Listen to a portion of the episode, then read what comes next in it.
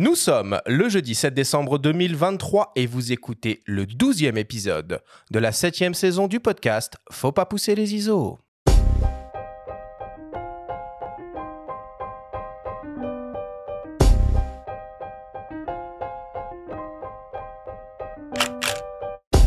Bienvenue sur Faut pas pousser les ISO, le podcast hebdo pour tous les passionnés de photos et de vidéos. Je suis Arthur Azoulay, j'anime cette émission avec mon ami le journaliste Benjamin Favier. Aujourd'hui, et pour la première fois dans Faut pas pousser les ISO, on va parler lumière et matériel d'éclairage pour la réalisation de photos au flash en studio et sur le terrain. Nous recevons pour l'occasion deux spécialistes du sujet avec le photographe Michael Hirsch et Alain Quintin, le directeur marketing et commercial de la vénérable maison MMF Pro. Cette émission vous est présentée par MPB qui est tout simplement la plus grande plateforme en ligne au monde pour acheter, vendre et échanger du matériel photo et vidéo d'occasion.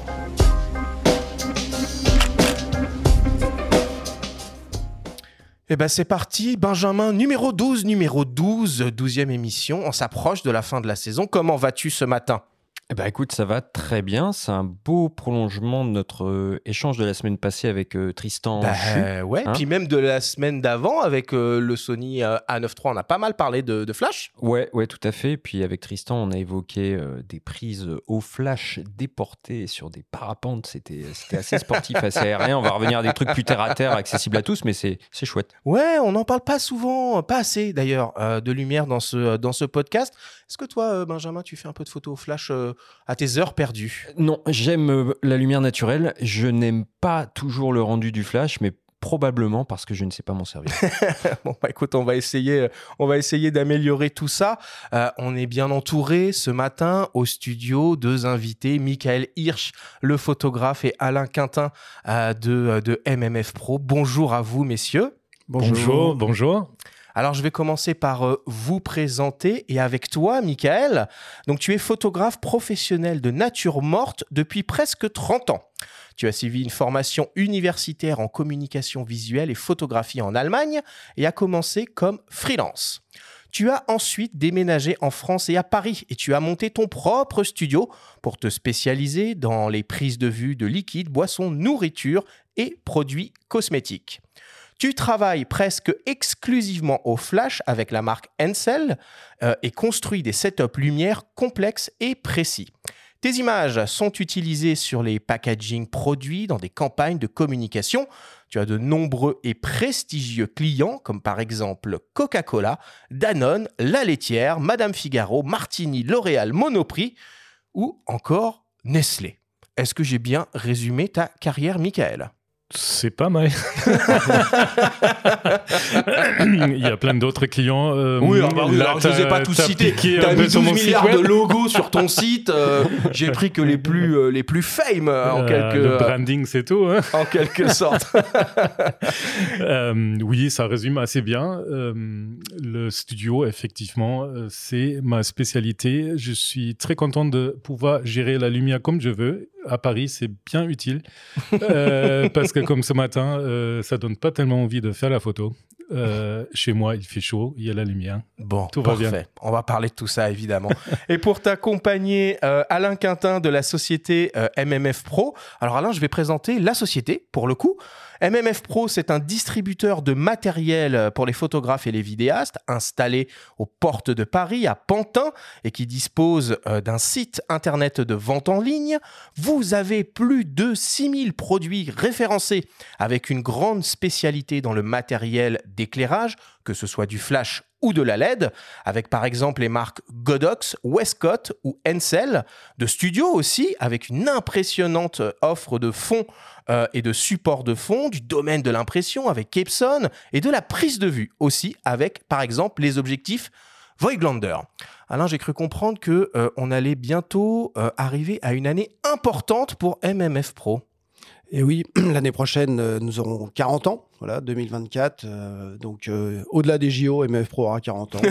Je ne sais pas si c'est l'événement, mais on va essayer de passer ça. Donc, effectivement, on a traversé toutes ces époques de cette révolution numérique. Bah ouais. euh, et on a toujours besoin de lumière. Et la révolution de la lumière, on va en parler, mais ça a Exactement. beaucoup bougé en 40 ans. Exactement, exactement. Et Ça surtout plus- qu'on parle de plus en plus de vidéos aussi. Donc, euh, bon, Exactement, effectivement. Les productions aujourd'hui sont mix photo et vidéo pour la plupart en studio. Enfin, sont- vont vers ça avec les réseaux, avec plein de choses.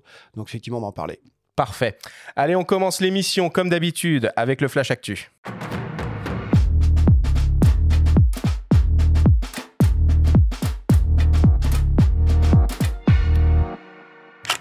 Cette semaine, dans le Flash Actu, Arman lance une nouvelle pellicule argentique. On apprend le décès du photographe Elliot Erwitt et des Français font partie des lauréats de l'édition 2023 du Red Bull Illum.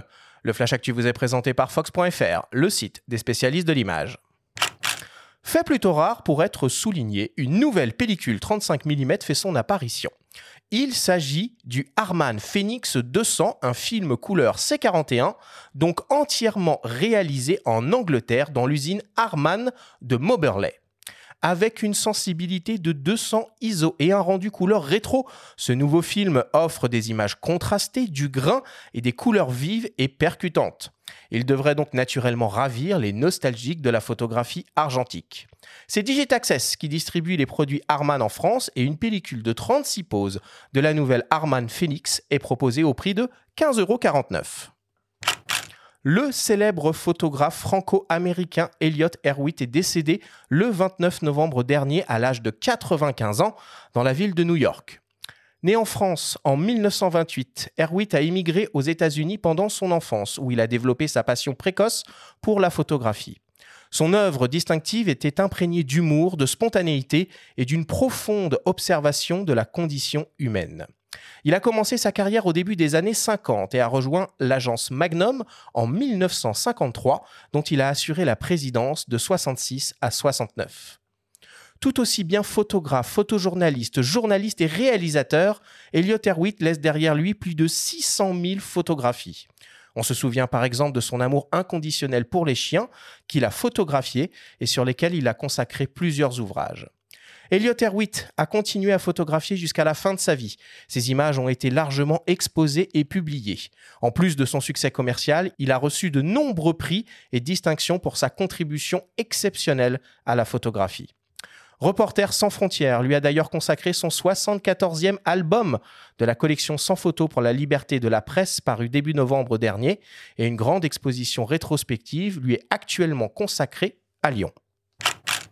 En écho à notre émission de la semaine dernière avec le photographe de l'extrême Tristan Chou. Retour sur la dernière édition 2023 de la compétition Red Bull Illum qui vient tout juste d'annoncer les lauréats.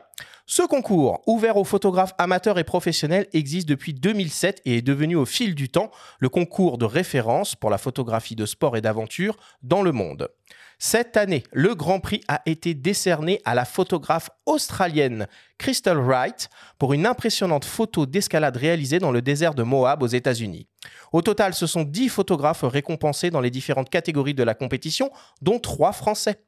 Delphin Montesuy dans la catégorie créative, Jean-Baptiste Lyotard dans la catégorie Playground et Léo Grosgurin dans la catégorie Raw.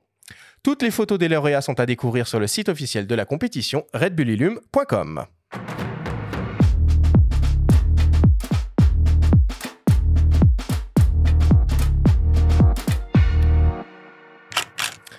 Voilà pour euh, les actualités de la semaine. Évidemment, les annonces de nouveaux produits se tarissent à mesure qu'on euh, s'approche euh, des, fêtes, de fin d'année. Alors moi, j'avais envie de reparler d'un truc. Alain, vous avez participé au dernier salon de la photo avec MMF et j'ai découvert une marque qui avait aussi un stand sur le salon. Obolite, j'imagine que tu l'as vu passer, qui propose des, petits éclairages LED avec un, avec un look rétro. Franchement, c'est assez sexy comme truc, non? C'est très très mignon, très bien packagé, très bien marketé, effectivement. Après, euh, ça reste du LED et on peut imaginer que euh, les usines sont communes et autres. Donc, à voir. Donc, il y a le look d'un côté et la qualité technique de l'autre. Visiblement, c'est très bien fait, d'après ce que j'en entends. Euh, c'est vrai que c'est joli, ça va séduire un public qui veut des, jolies choses. Maintenant, un professionnel qui voudra éclairer, je pense, se concentrera sur l'aspect technique.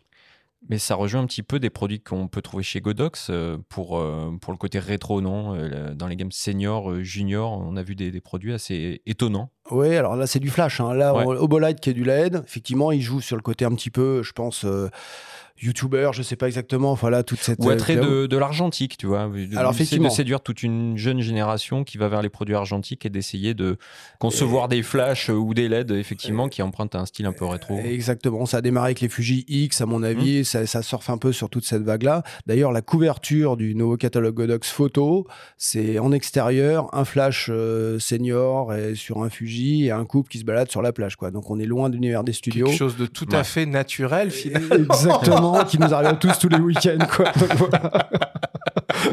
Donc, euh, bah, ça, le, le- le- le surfer sur le vintage, c'est pas nouveau. hein. Je pense que ça existe dans tous les secteurs d'activité. Est-ce que après ça fait un marché J'en suis pas convaincu. Mais est-ce que c'est des bons bon. produits Est-ce que c'est valable Euh, Au-delà de l'aspect esthé- Nous esthétique, les vendons pas, nous, chez MF Pro. On se concentre sur les produits professionnels. C'est vrai que j'en ai commandé un, un luxe euh, senior, je crois. Rétrolux, ça s'appelle, Euh, je crois. oui, ouais, c'est ça alors euh, quelque chose comme ça qui se déplie comme le flash Exactement. Qu'avait mon J'ai père. l'impression d'être dans les années Euh, 30, d'être Ouija sur une scène de crime. Exactement. Avec Donc, une euh, ampoule à explosion. Et c'est exactement ça. C'est et le tube éclair est télescopique, c'est assez rigolo. Donc, euh, puisqu'en fait, on appuie, toc, ça sort comme un pop-up, comme les, comme les ampoules magnésiques, mais en, en tube éclair. euh, recharge USB-C, c'est très très mignon. Sincèrement, moi, je les vends pas. Je sais pas ce qui se vend. Je, voilà. Donc, euh, On a compris. non, non, non, non, mais c'est voilà, je je sais pas le marché pour ça. Je, je me pose toujours la question. Mais chez chez Godox, c'est à mon avis plus de l'image de marque que qu'autre chose parce qu'il y a que deux produits Ouais. sur les, les milliers de produits disponibles quoi. Mais effectivement, c'est c'est sympathique, hein, c'est rigolo quoi. Bon, et toi, Michael, est-ce que tu es un grand fan de, euh, de matos de prise de vue? Je pense. J'ai une sacrée collection. Alors, Euh, qu'est-ce qui t'a marqué euh, dans, les, euh, dans les grosses annonces euh, qu'on a vues ces dernières semaines ou ces derniers mois? Là, euh, par contre, je dois passer parce que euh, je suis assez old school euh, sur mon matériel, donc en fait euh, assez fidèle à euh, ce que j'utilise depuis des années.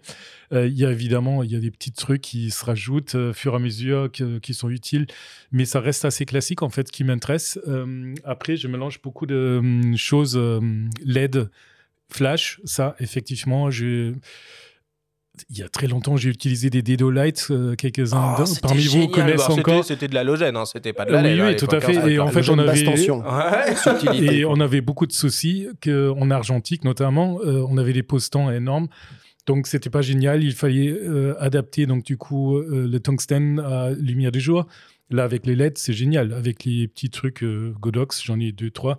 Euh, c'est génial. Euh, J'ai fait plein de choses. euh, Bon. Très souvent, très utiles. Si je puis me permettre, t'es quand même passé au Nikon Z, donc tu t'es Ah oui, modernisé cette oui, année. oui, oui, tout à Ah, fait. Non, non, mais il y a deux ans de Ah, ça. t'as eu Euh, ouais, j'ai oublié mal. ça. Nikon Z, ça, ça veut rien dire. C'est quel modèle euh, en particulier Le Z2, euh, qui est Alors, non, c'est pas le Z62 Z62 ou Z72. Z72 Z2, pardon, Z2 pardon, pas pardon. sorti encore. Ouais.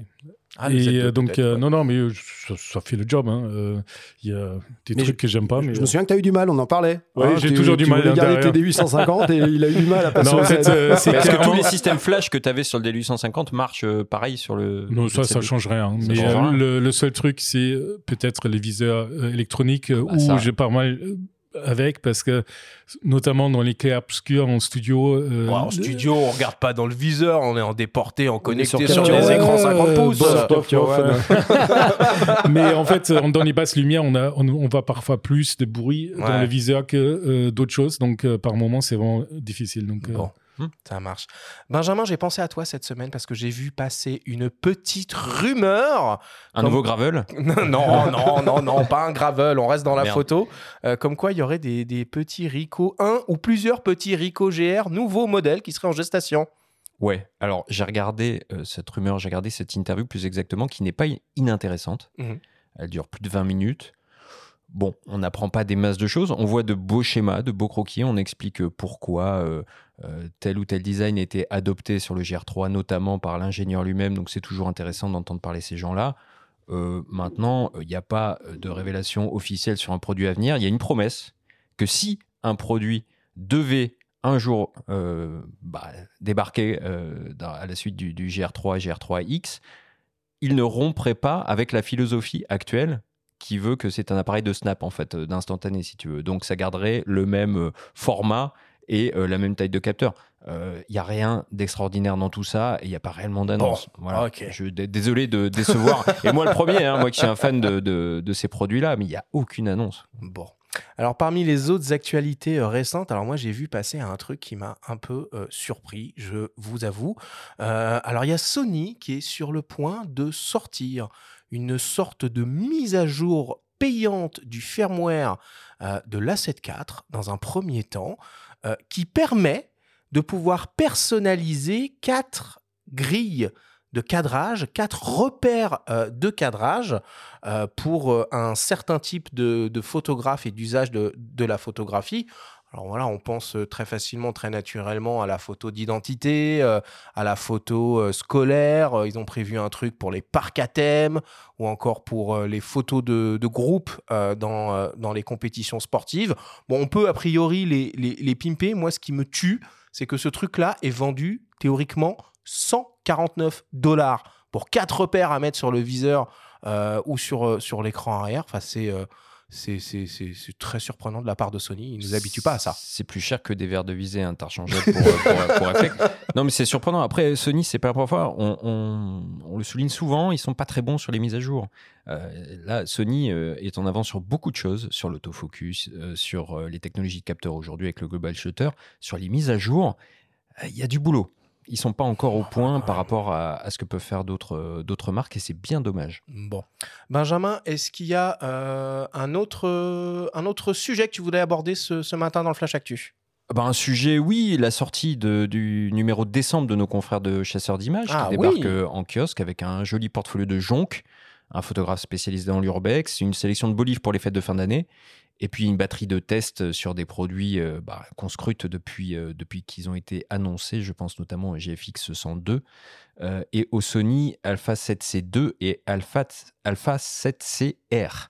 Et puis il y a pas mal d'optiques. hein. Il y a le 24 mm euh, Nikon. euh, euh, F1.7 euh, en, en monture Z ou le Tamron euh, 70-180 G2 qui est sorti il y a un petit moment. Mais bon, euh, les tests euh, de chasseurs euh, sont en général très précis en termes de, de mesures optiques. Ouais, on avait passé un super moment hein, avec Pierre-Marie Salomès là en début de saison quand on avait fait cette, euh, cette émission un peu euh, lunaire, zoom, euh, zoom ou focal fixe. Oui, qui est un a- débat un petit peu éternel. hein, et on, on le Et réinvitera on donne pour pas en la parler dans, on ne un donne an. pas la réponse dans l'émission. non, et on n'aura peut-être même pas nous-mêmes les mêmes réponses l'année prochaine. Donc, C'est possible. ça montre à quel point c'est lunaire. C'est comme le flash ou le LED, hein, finalement, le zoom ou la focale fixe. Bien c'est un débat ouais. éternel. Enfin, Ouais, le LED ou la sûr. lumière continue, quoi. Moi, depuis que je travaille, il y a quelques années maintenant, malheureusement, et hop, et ça, ça a toujours été, quoi. Voilà. Course ou gravel, Voilà, voilà. j'y reviens. Ça On va être, du ça sujet. va les être un message On subliminal. du sujet, on s'écarte du sujet. Allez, voilà pour, euh, pour le Flash Actu euh, cette semaine. On passe à la suite, euh, Benjamin, et c'est le moment, comme d'habitude, de ta chronique hebdomadaire, de ta story, et tu vas évoquer la première bande dessinée d'un jeune auteur qui aborde la photographie par l'humour l'absurde. La story vous est présentée cette semaine par MMF Pro, le spécialiste de l'éclairage photo et ciné en France.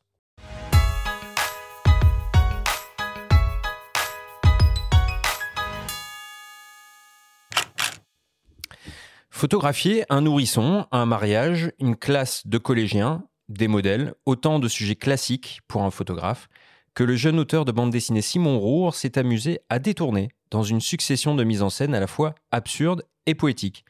S'il a choisi ce thème pour Hors cadre, son premier album, qui clôture sa formation à l'école et lycée des métiers d'art et du design Auguste Renoir, il n'est pas du tout photographe pour autant. C'est plutôt son expérience face à l'objectif en tant que mannequin qui a nourri son imaginaire. C'est une question qu'on me pose tout le temps parce que bah, les gens de mon entourage savent très bien que je fais pas du tout de photo. euh, Enfin, je touche un peu à la photo, mais je pas du tout de manière euh, professionnelle. C'est vraiment euh, en amateur et c'est pas mon domaine de prédilection. Mais en fait, c'est surtout j'ai beaucoup d'amis dans mon entourage qui sont photographes et en fait, j'ai fait du mannequinat et qui m'a fait du coup rencontrer beaucoup de photographes et aussi bah, le, milieu un peu de, de la mode et c'est un milieu qui est quand même, on va se le dire, vachement absurde. Et je sais pas, c'était sur le sur moment, c'était le moment de mon projet de diplôme, parce que cette BD, c'est mon projet de diplôme, où euh, bah, il y avait un peu tout ça qui se passait dans ma vie. Et puis, il fallait que je fasse un projet de diplôme, il me fallait un sujet. Et je sais pas, je trouvais, je trouvais que le rapport à la photo et à l'absurde, c'était quelque chose qui, qui marchait super bien. où il y avait ce truc entre réalité et à la fois quelque chose qui est complètement hors de la réalité et qui peut être totalement de la mise en scène, être complètement absurde. Et je trouvais qu'il y avait quelque chose à faire là-dedans. Les différentes scénettes nous plongent dans le quotidien d'un photographe un brin loser qui, faute de pouvoir exprimer sa vision artistique, se cantonne à des boulots alimentaires. Le personnage évolue dans un univers loufoque quelque part entre Dupontel, Dupieux et Fab Caro. L'auteur assume l'humour grinçant et décalé de son récit.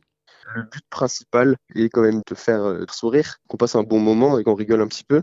Mais après, euh, c'est sûr que l'humour, et notamment l'humour absurde, je trouve, pour ma part, c'est quand même un très bon outil pour parler de vraies choses, du sens de la vie dans notre société qui est vachement absurde maintenant. C'était un peu ça le but de la BD, c'était de vraiment montrer un personnage dans un banal que tout le monde connaît et de jouer avec le décalage absurde qu'il peut y avoir dans notre vraie vie actuelle. Mais aussi, euh, bah, là, du coup, euh, je l'ai poussé au maximum.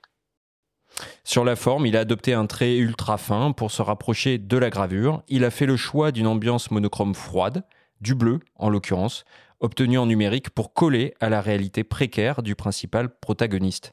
Il y a tout de même parfois quelques dessins noirs et blancs sous forme d'hommage aux œuvres photographiques de Jeff Wall, Diane Dufresne et Bernard Faucon, que Simon Rohr s'est approprié jusqu'à l'absurde. Une BD assurément hors cadre qui ne plaira pas à tout le monde, mais qui fera sourire les photographes friands d'humour, pince sans rire.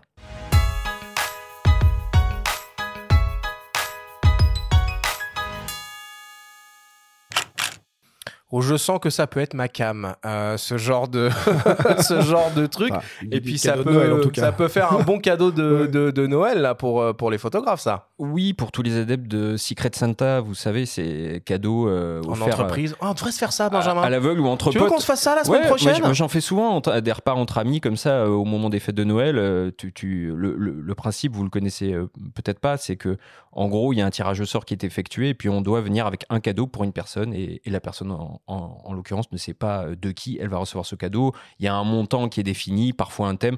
Donc là on parle d'une BD à 15 euros, 80 Ah. pages. Euh, c'est une première œuvre, c'est à découvrir. C'est un humour, comme je l'ai dit, qui plaira pas à tout le monde. L'auteur lui-même euh, m'a confié que son père avait détesté. Euh, mais c'est honnête.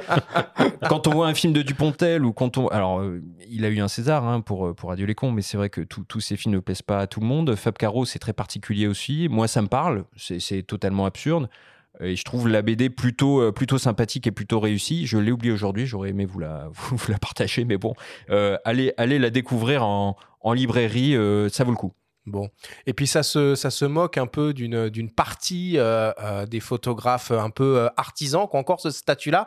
Photographe artisan en France, photos de classe, de mariage, de, de, de grossesse, de, de, de. Euh, ils sont quand même très nombreux en France. Si Alain, euh, t'en as beaucoup dans tes clients, j'imagine? Moi, je les connais bien. Bah et, ouais. et honnêtement, il y a, je dirais, il y a les, les- on- comment on dit, la partie immergée de l'iceberg et, et voilà. Et donc, tout le marché de la photo scolaire, par exemple, c'est énorme. C'est aussi une dimension sociale. hein. Il, y a, il y a le marché, Absolument. il y a ça, mais il y a aussi une institution, il y a une régularité. Et dans les familles, les photos scolaires, je peux vous dire, moi, je suis en train de vider les maisons de mes parents. Bah, Qu'est-ce qu'on garde Les photos Bah, de groupe, sûr. de famille? C'est ce qui reste au final, quoi. Donc, cette dimension artisanale, elle est importante socialement aussi. Et nous, c'est notre cœur de, cœur de clientèle, si on peut dire ça, depuis pas mal d'années chez MF Pro. Et c'est des gens respectables. Hein, même si c'est pas de la pub comme euh, Michael, euh, blablabla. Euh, mais c'est, enfin, il n'y a pas de mais d'ailleurs. C'est des gens qui font un vrai travail euh, de- local et ainsi de suite. Quoi, voilà. Donc, Et je- et je- tout à fait. Et je crois que plutôt que de se moquer euh, dans, dans sa BD, euh, Simon Rowe, il, il cherche plutôt à établir un petit parallèle euh, entre son activité, lui, d'artiste et créateur, dessinateur, et le côté parfois précaire, euh, et la forme de précarité qui peut toucher certains photographes euh, artisans. Voilà. Ouais, Même s'il y en a d'autres qui vivent très très bien. Et on salue au passage euh, Xavier Delatulé, notre, notre confrère qui, euh, qui exerce aussi cette euh, profession. ouais, donc euh, ça me fait penser aussi peut-être au, au film Le sens de la fête là avec euh, Ah, Bacri, Jean- génial. tellement Génial. génial. C'est- c'est- On essaie de ne pas le citer à chaque Mais émission, mais ce, pardon. film est devenu un, Un petit génie. totem. Donc, Un génie, un génie. Mais c'est ça, ça se moque des photographes de mariage qui, euh, voilà. Et je peux vous dire que les photographes de mariage, j'en connais quelques-uns, nouvelle génération, on est complètement en dehors de ça. Ah, on- j'allais on- dire, attends, on est vraiment dedans, ils ont mis le doigt dessus direct. Non, non, non, non, on est pro, on est bien sapé, on- ceci, cela. Et on couche Et- pas avec la mère de la mariée? Ça, je sais pas, on ne dit pas en tout cas. Donc, euh, et beaucoup travaillent en couple, faut savoir. Moi, j'ai reçu des, Ouais. des, des jeunes, là, duo Ouais. Azul, Ou un duo jeune ou cou- couple, ouais. euh, duo, photo, vidéo. Ils font un travail extraordinaire. Enfin, Mm. j'en connais eux. Ils ont été médaillés cette année par la FFPMI euh, de- de- sur un concours photo. Et- Explique rapidement ce que c'est la F- FFPMI. Alors, FFPMI, c'est ex-GNPP, on va dire ça comme ça. Pareil, il faut expliquer. Alors, pardon, Groupement national des photographes professionnels. Historiquement, c'était un qui regroupait justement toute cette profession d'artisan. un genre de syndicat? Un syndicat, voilà, c'est un syndicat. Ça, ça a le statut de syndicat. Ça regroupait, ça défendait auprès des, des institutions, des gouvernements, le- les tarifs, la TVA 5.5, enfin tout un tas de choses euh, autour de ça. Le GNPP a disparu, c'est revenu la FFPMI. C'est une nouvelle présidente. euh, c'est une présidente pour la première fois, Mhm. Amélie Soubrier, qui fait un super travail. C'est quelqu'un que j'apprécie et elle fait bouger les lignes. Euh, moi, quand elle m'appelle pour quelque chose, je j'ai pas j'ai pas une deuxième, euh, j'ai pas le droit à une deuxième fois. C'est tout de suite ou non, ça avance quoi. Voilà. et et c'est ça les femmes en général aujourd'hui. Elles font avancer les choses plus que beaucoup de d'anciens, on va dire, dans nos institutions. Enfin, pour faire pour faire simple et court. Voilà. Bon. Euh, Michael, toi, tu as toujours fait du studio ou tu as, commencé par euh, autre chose en photographie au début de ta carrière? Euh, je commençais par d'autres choses pendant mes études, euh, mais je suis très vite euh, été très vite attiré par le studio. Et en arrivant à Paris, j'ai découvert un tout petit peu plus en fait ce monde studio, notamment quand j'ai commencé à assister à des différents photographes. Et j'ai compris comme c'était génial. Quoi. Euh, Déjà pendant mes études, j'ai fait beaucoup de studios. C'était une école avant tout photojournalisme et je trouvais très vite que c'était pas trop ma cam. Euh, et j'étais un des rares personnes qui utilisait à fond le studio là-bas. Euh, Ok. c'était super parce que j'étais seul, donc euh, j'avais la place. Voilà. Bon, bah, c'est super. Merci beaucoup, Benjamin, pour, pour cette story bah, tout, à fait, tout à fait rafraîchissante cette semaine. On passe à la suite et avant d'attaquer le grand débat, je vous propose qu'on fasse une petite pause, une petite respiration. On revient dans quelques secondes après une courte publicité. NPD, partenaire historique du podcast Faut pas pousser les ISO, est tout simplement la plus grande plateforme en ligne au monde pour acheter, vendre et échanger du matériel photo et vidéo d'occasion. Chaque année, c'est près de 400 000 appareils photo ou vidéo d'occasion remis en circulation sur leur site. Ils nous ont fait confiance pour cette nouvelle saison du podcast. Le lien est en description, vous pouvez découvrir sans plus attendre. Bonne écoute Nous sommes de retour dans Faut pas pousser les ISO avec nos deux invités, le photographe Michael Hirsch et Alain Quintin de la société MMF Pro, pour parler setup lumière pour la réalisation de photos au flash. Alors, en guise d'introduction, je vous propose d'écouter le témoignage d'un photographe de mode, Patrick Belair, qui travaille presque exclusivement en studio au flash. Il nous parle de son rapport à la lumière et de comment le flash lui permet de transformer sa vision en réalité. On l'écoute. Alors oui, c'est sûr que moi, j'ai toujours travaillé en studio. Donc moi, je suis photographe beauté. Et euh, c'est sûr que c'est en général principalement en studio que je fais ça. L'avantage du studio, c'est que ça va me permettre vraiment d'avoir une maîtrise hyper précise de la lumière. Ça veut dire que sur un même setup modèle, euh, selon l'orientation, la puissance et les modificateurs que je vais mettre sur mes flashs, je vais pouvoir avoir vraiment des résultats qui vont être hyper différents. Et c'est ça qui va m'éclater.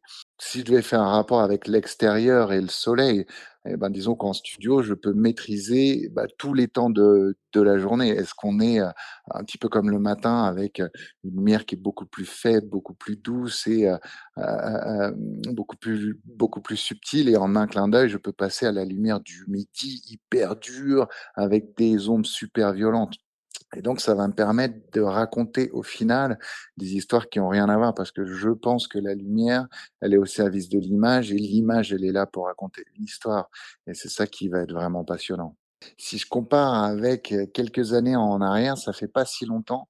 Je me souviens de mes premiers shootings qu'on va appeler on location, euh, où euh, j'étais sur une plage avec des rochers et euh, disons avait deux flashs qui étaient connectés à un générateur qui était autonome. Alors c'était déjà une révolution, hein, mais disons que j'avais euh, de mémoire 3-4 mètres de câble sur chaque flash, ce qui veut dire que je devais avoir un assistant qui allait tenir le générateur, un autre assistant qui allait tenir le flash de droite, un autre assistant qui allait tenir le flash de gauche.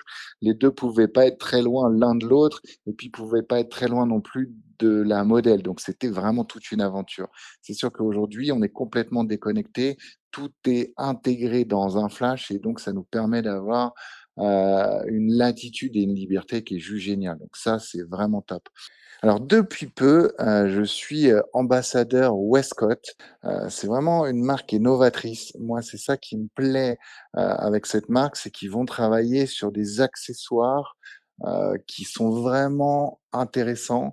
on a par exemple un réflecteur en U euh, qui lui est vraiment génial parce qu'on va avoir une typologie de lumière qui va être euh, euh, qui va être géniale au niveau du retour. On a aussi la possibilité d'aller projeter bah, des formes au niveau de la lumière, par exemple une forme de fenêtre, une forme de feuille, d'arbre, etc., etc. Et donc ça, c'est des accessoires qui vont être hyper ludiques et qui vont permettre de jouer avec la lumière. Et puis après aussi, on va avoir tout un panel vraiment euh, d'accessoires un petit peu plus classiques comme les bols beauté, comme les boîtes, mais tout est bien pensé, tout est bien fait en termes d'ergonomie.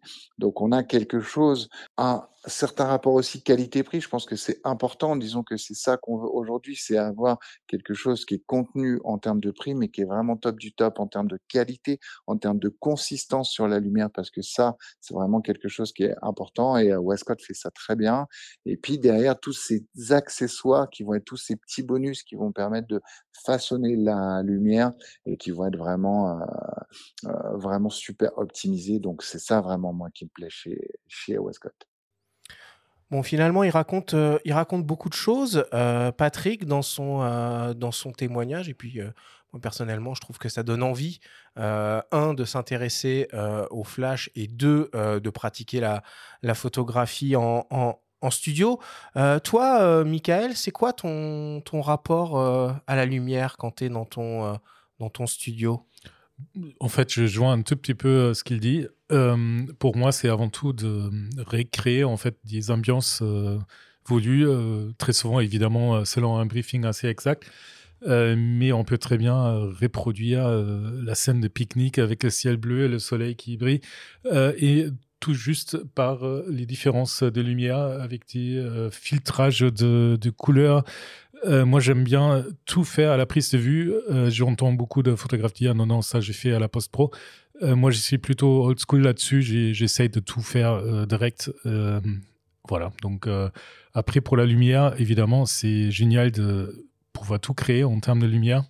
moi, c'est toujours un jeu différent modeleur. c'est rare que je travaille avec une seule source, même si c'est top si on arrive.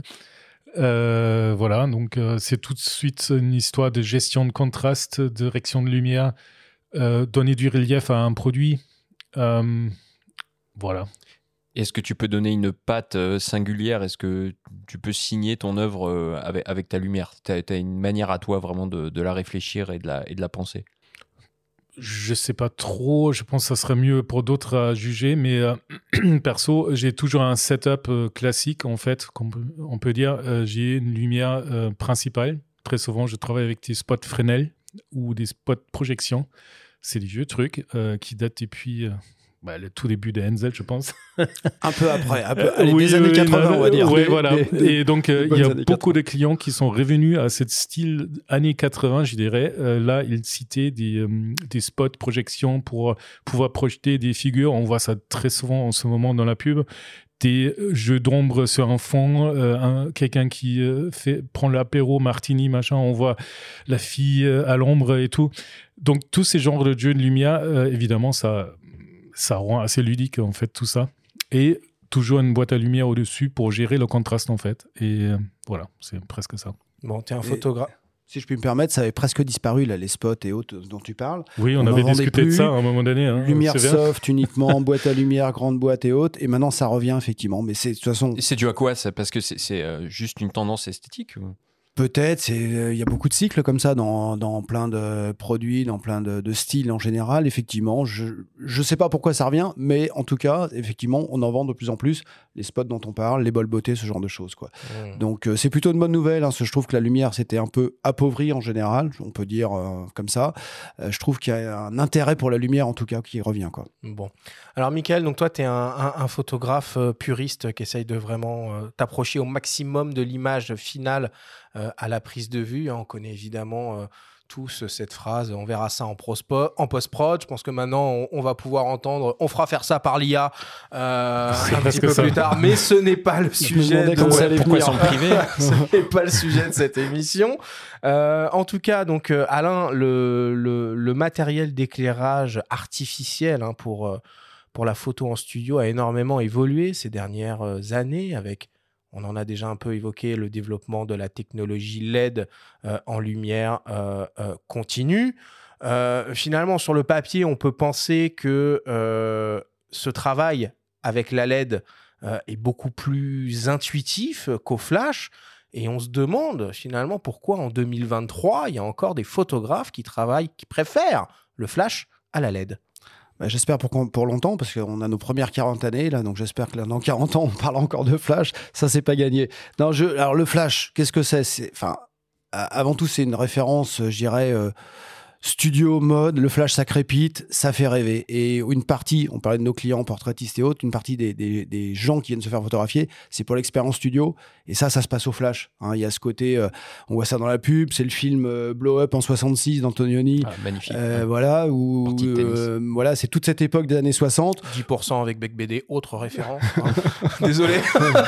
Ouais, c'est un autre niveau, mais, mais pourquoi Et donc le flash, ça a été la révo- 99%, pardon À Ah oui, 99%. D'accord. Et le flash, c'était la révolution technologique en- dans les années 60 avec la société Balcar qui était aussi une icône de la photo au flash, les studios de mode et ainsi de suite. C'était du Balcar quoi. Dans ces années-là, c'était la Selblad et le Balcar quoi. Point Bon. barre quoi. Euh, donc ça, c'était un côté un peu euh, voilà euh, fashion, et- historique, et- culturel. Quoi. exactement. Mais ça a Donc des ça- avantages surtout, c'est ça qu'il faut dire, c'est qu'un flash, tu, tu, tu peux modeler la lumière avec quand même. Enfin, alors, de la LED des aussi, choses, hein, quoi. sur le principe. Euh, Maintenant, Bah. avec la LED, oui, ce qui n'était pas le cas au départ, mais euh, il y a aussi une chose. Alors, il y a deux choses. Il y a effectivement la photo de personnage, il y a la photo studio et la photo en extérieur. Et en extérieur, je dirais, il n'y a pas photo entre le LED et le flash. Si on va être euh, sur le pont Alexandre III à midi euh, pour compenser le soleil, euh, le LED, il faudrait des, des kilos et des kilos de LED en matos et en puissance. Quoi. T'es d'accord avec ça, Euh, Michael, toi? Oh, Totalement. Et donc, en fait, c'est un grand fantasme, le LED aujourd'hui. On a des appels tous les jours au bureau. Je veux une torche LED de 125 watts et je fais tout avec. Je dis non, non, ça c'est comme je l'appelle un fantasme parce qu'effectivement, c'est techniquement, c'est pas possible. Euh, Il y a des ratios de lumière, ainsi de suite, hein, sensibilité, tout ce qu'on tout ce qu'on connaît tous ou euh, voilà, ou ce qu'on doit- ce qu'on devrait connaître en tant que photographe, quoi. Donc ça, c'est une chose. Et l'autre chose, c'est en studio, en production studio commerciale, euh, ce que fait un peu Michael, euh, c'est le côté euh, je fais les photos et en même temps je fais la vidéo pour les réseaux sociaux. Et ça, pour le coup, mon avis, c'est qu'un jour, en studio, il y aura de la production uniquement en lumière continue pour faire photo et vidéo. Je l'ai vu chez certains clients, euh, notamment un plateau de location qui s'appelle Studio par Image, qui voulait louer son studio, enfin, une longue histoire. Il s'est rapidement aperçu que les gens voulaient faire de la photo et de la vidéo. Bon. Et dans ces cas-là, il n'y a pas de miracle, effectivement, on refait pas le set en flash. Au départ, on faisait set euh, les deux. Maintenant, on prend du LED.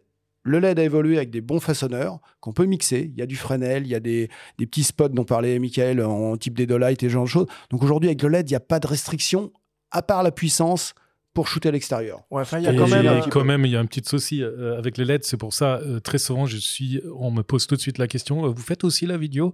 Et la toute première fois, ça m'est arrivé, j'ai dit ben, bien sûr, je fais aussi la vidéo. Et euh, une fois chez moi, j'ai dit oh purée, je dois faire maintenant une production vidéo en plus. Mais euh, finalement, ça a ouvert un tout petit peu plus le marché parce que du coup, euh, il n'invitait plus le vidéoman, euh, c'était moi qui faisais tout. Et du coup, euh, j'ai réfléchi comment je peux mettre mon setup. Donc, j'ai tout euh, mis en parallèle.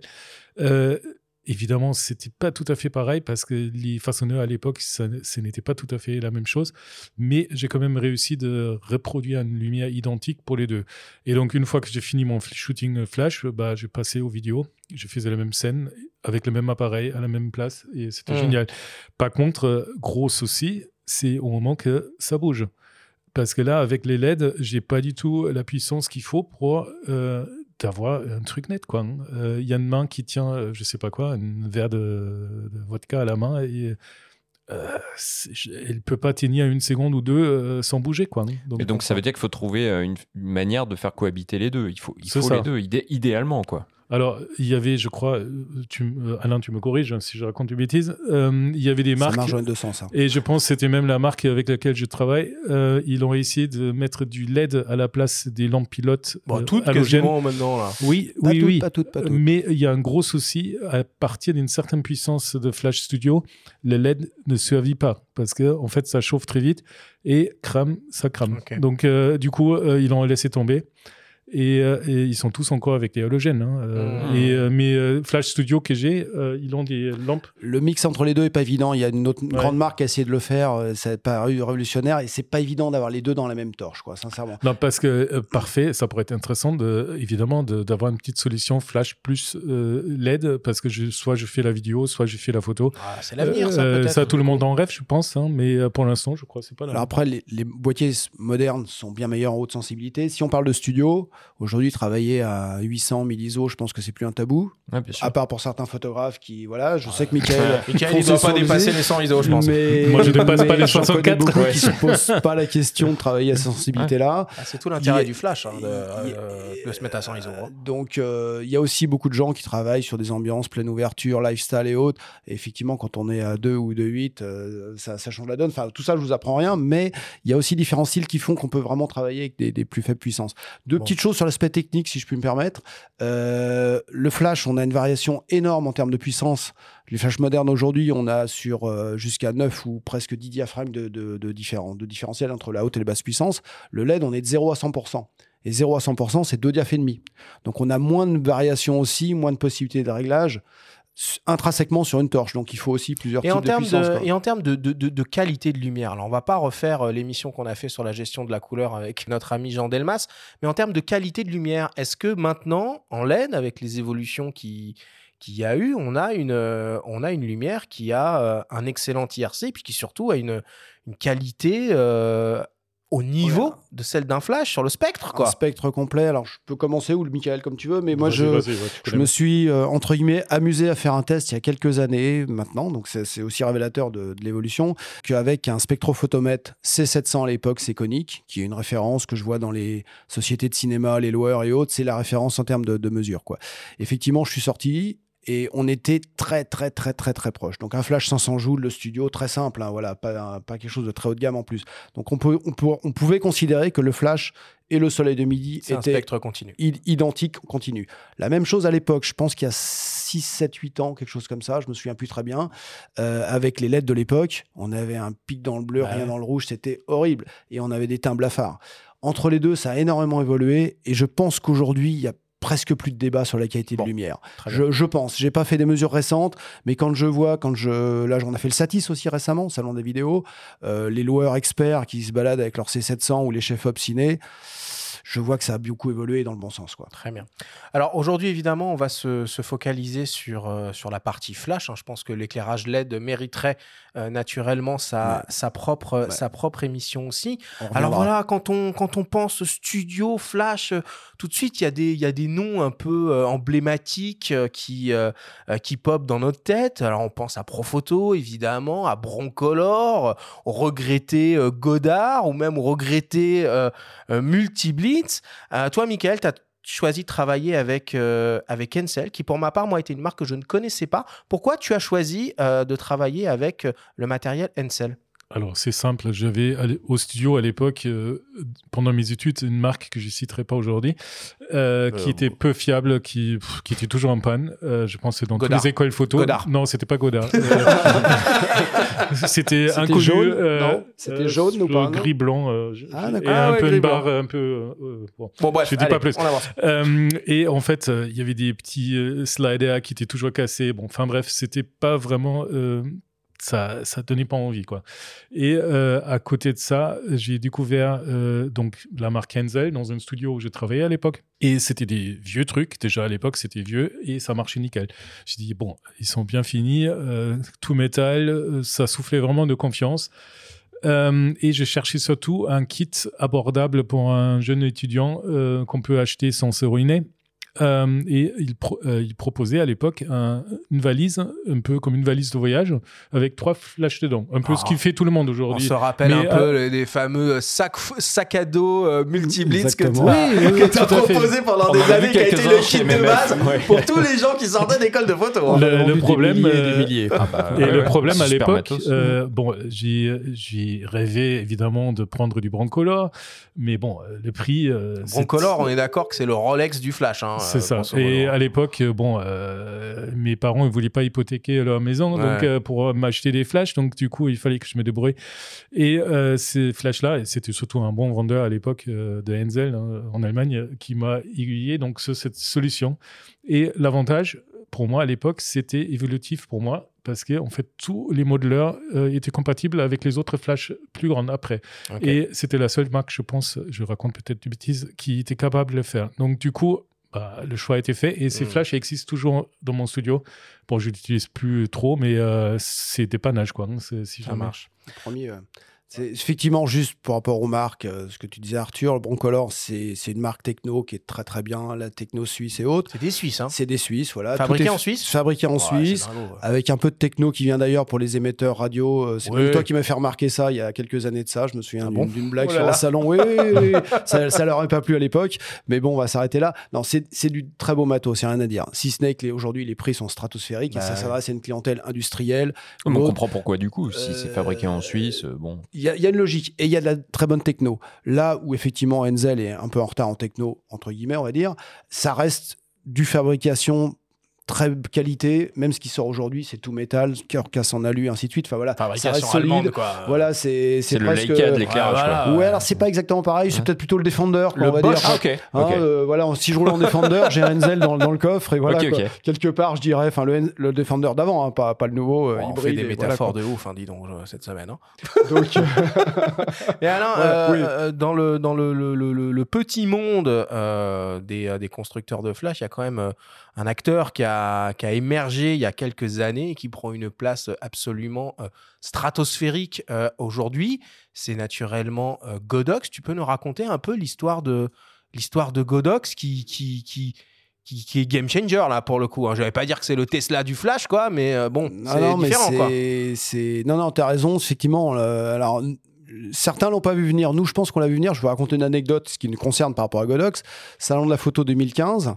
Trois jeunes femmes euh, sur le stand Godox euh, qu'on n'avait jamais vu débarquer de nulle part avec leur petit matos, euh, la moquette. euh, je mange le midi sur le stand mon, mon petit plat comme ça, là où tous les commerciaux allaient encore au resto pendant deux heures. Et donc du matos qui est là, qui paraît un peu mm, Cheap. cheap, ouais, on peut le dire un peu bizarre. Et puis à la fin du salon, elle demandait tout ça à nos clients. En fait, ah, j'ai Ouais. acheté ça, j'ai acheté ça, super. On ramenait pas le truc. Donc on est allé voir les trois jeunes filles, on leur a dit coucou, nous on vous rachète le stand, on veut bien, on veut bien, on veut bien essayer quoi. À l'époque, sincèrement, on était encore confort avec toutes nos marques, tout allait bien, tout roulait, on était encore dans une époque un peu stable. Je sais pas ce qui nous a pris avec Loïc, on est passé là-bas, on a acheté le stand, on a tout mis au showroom, on a fait une journée porte ouverte, on a tout vendu. On s'est dit, oh là là, il y a un truc là. et on a passé une première commande, et une deuxième, une troisième, ah, voilà. Donc ça c'était en 2015. La société Godox a été créée en 1993, donc c'est ah oui, très un vieux truc en fait. alors, vieux, euh, quand tu vois que Enzel, c'est 1963 oui, non. mais- et autres, non, mais c'est 30 ans après.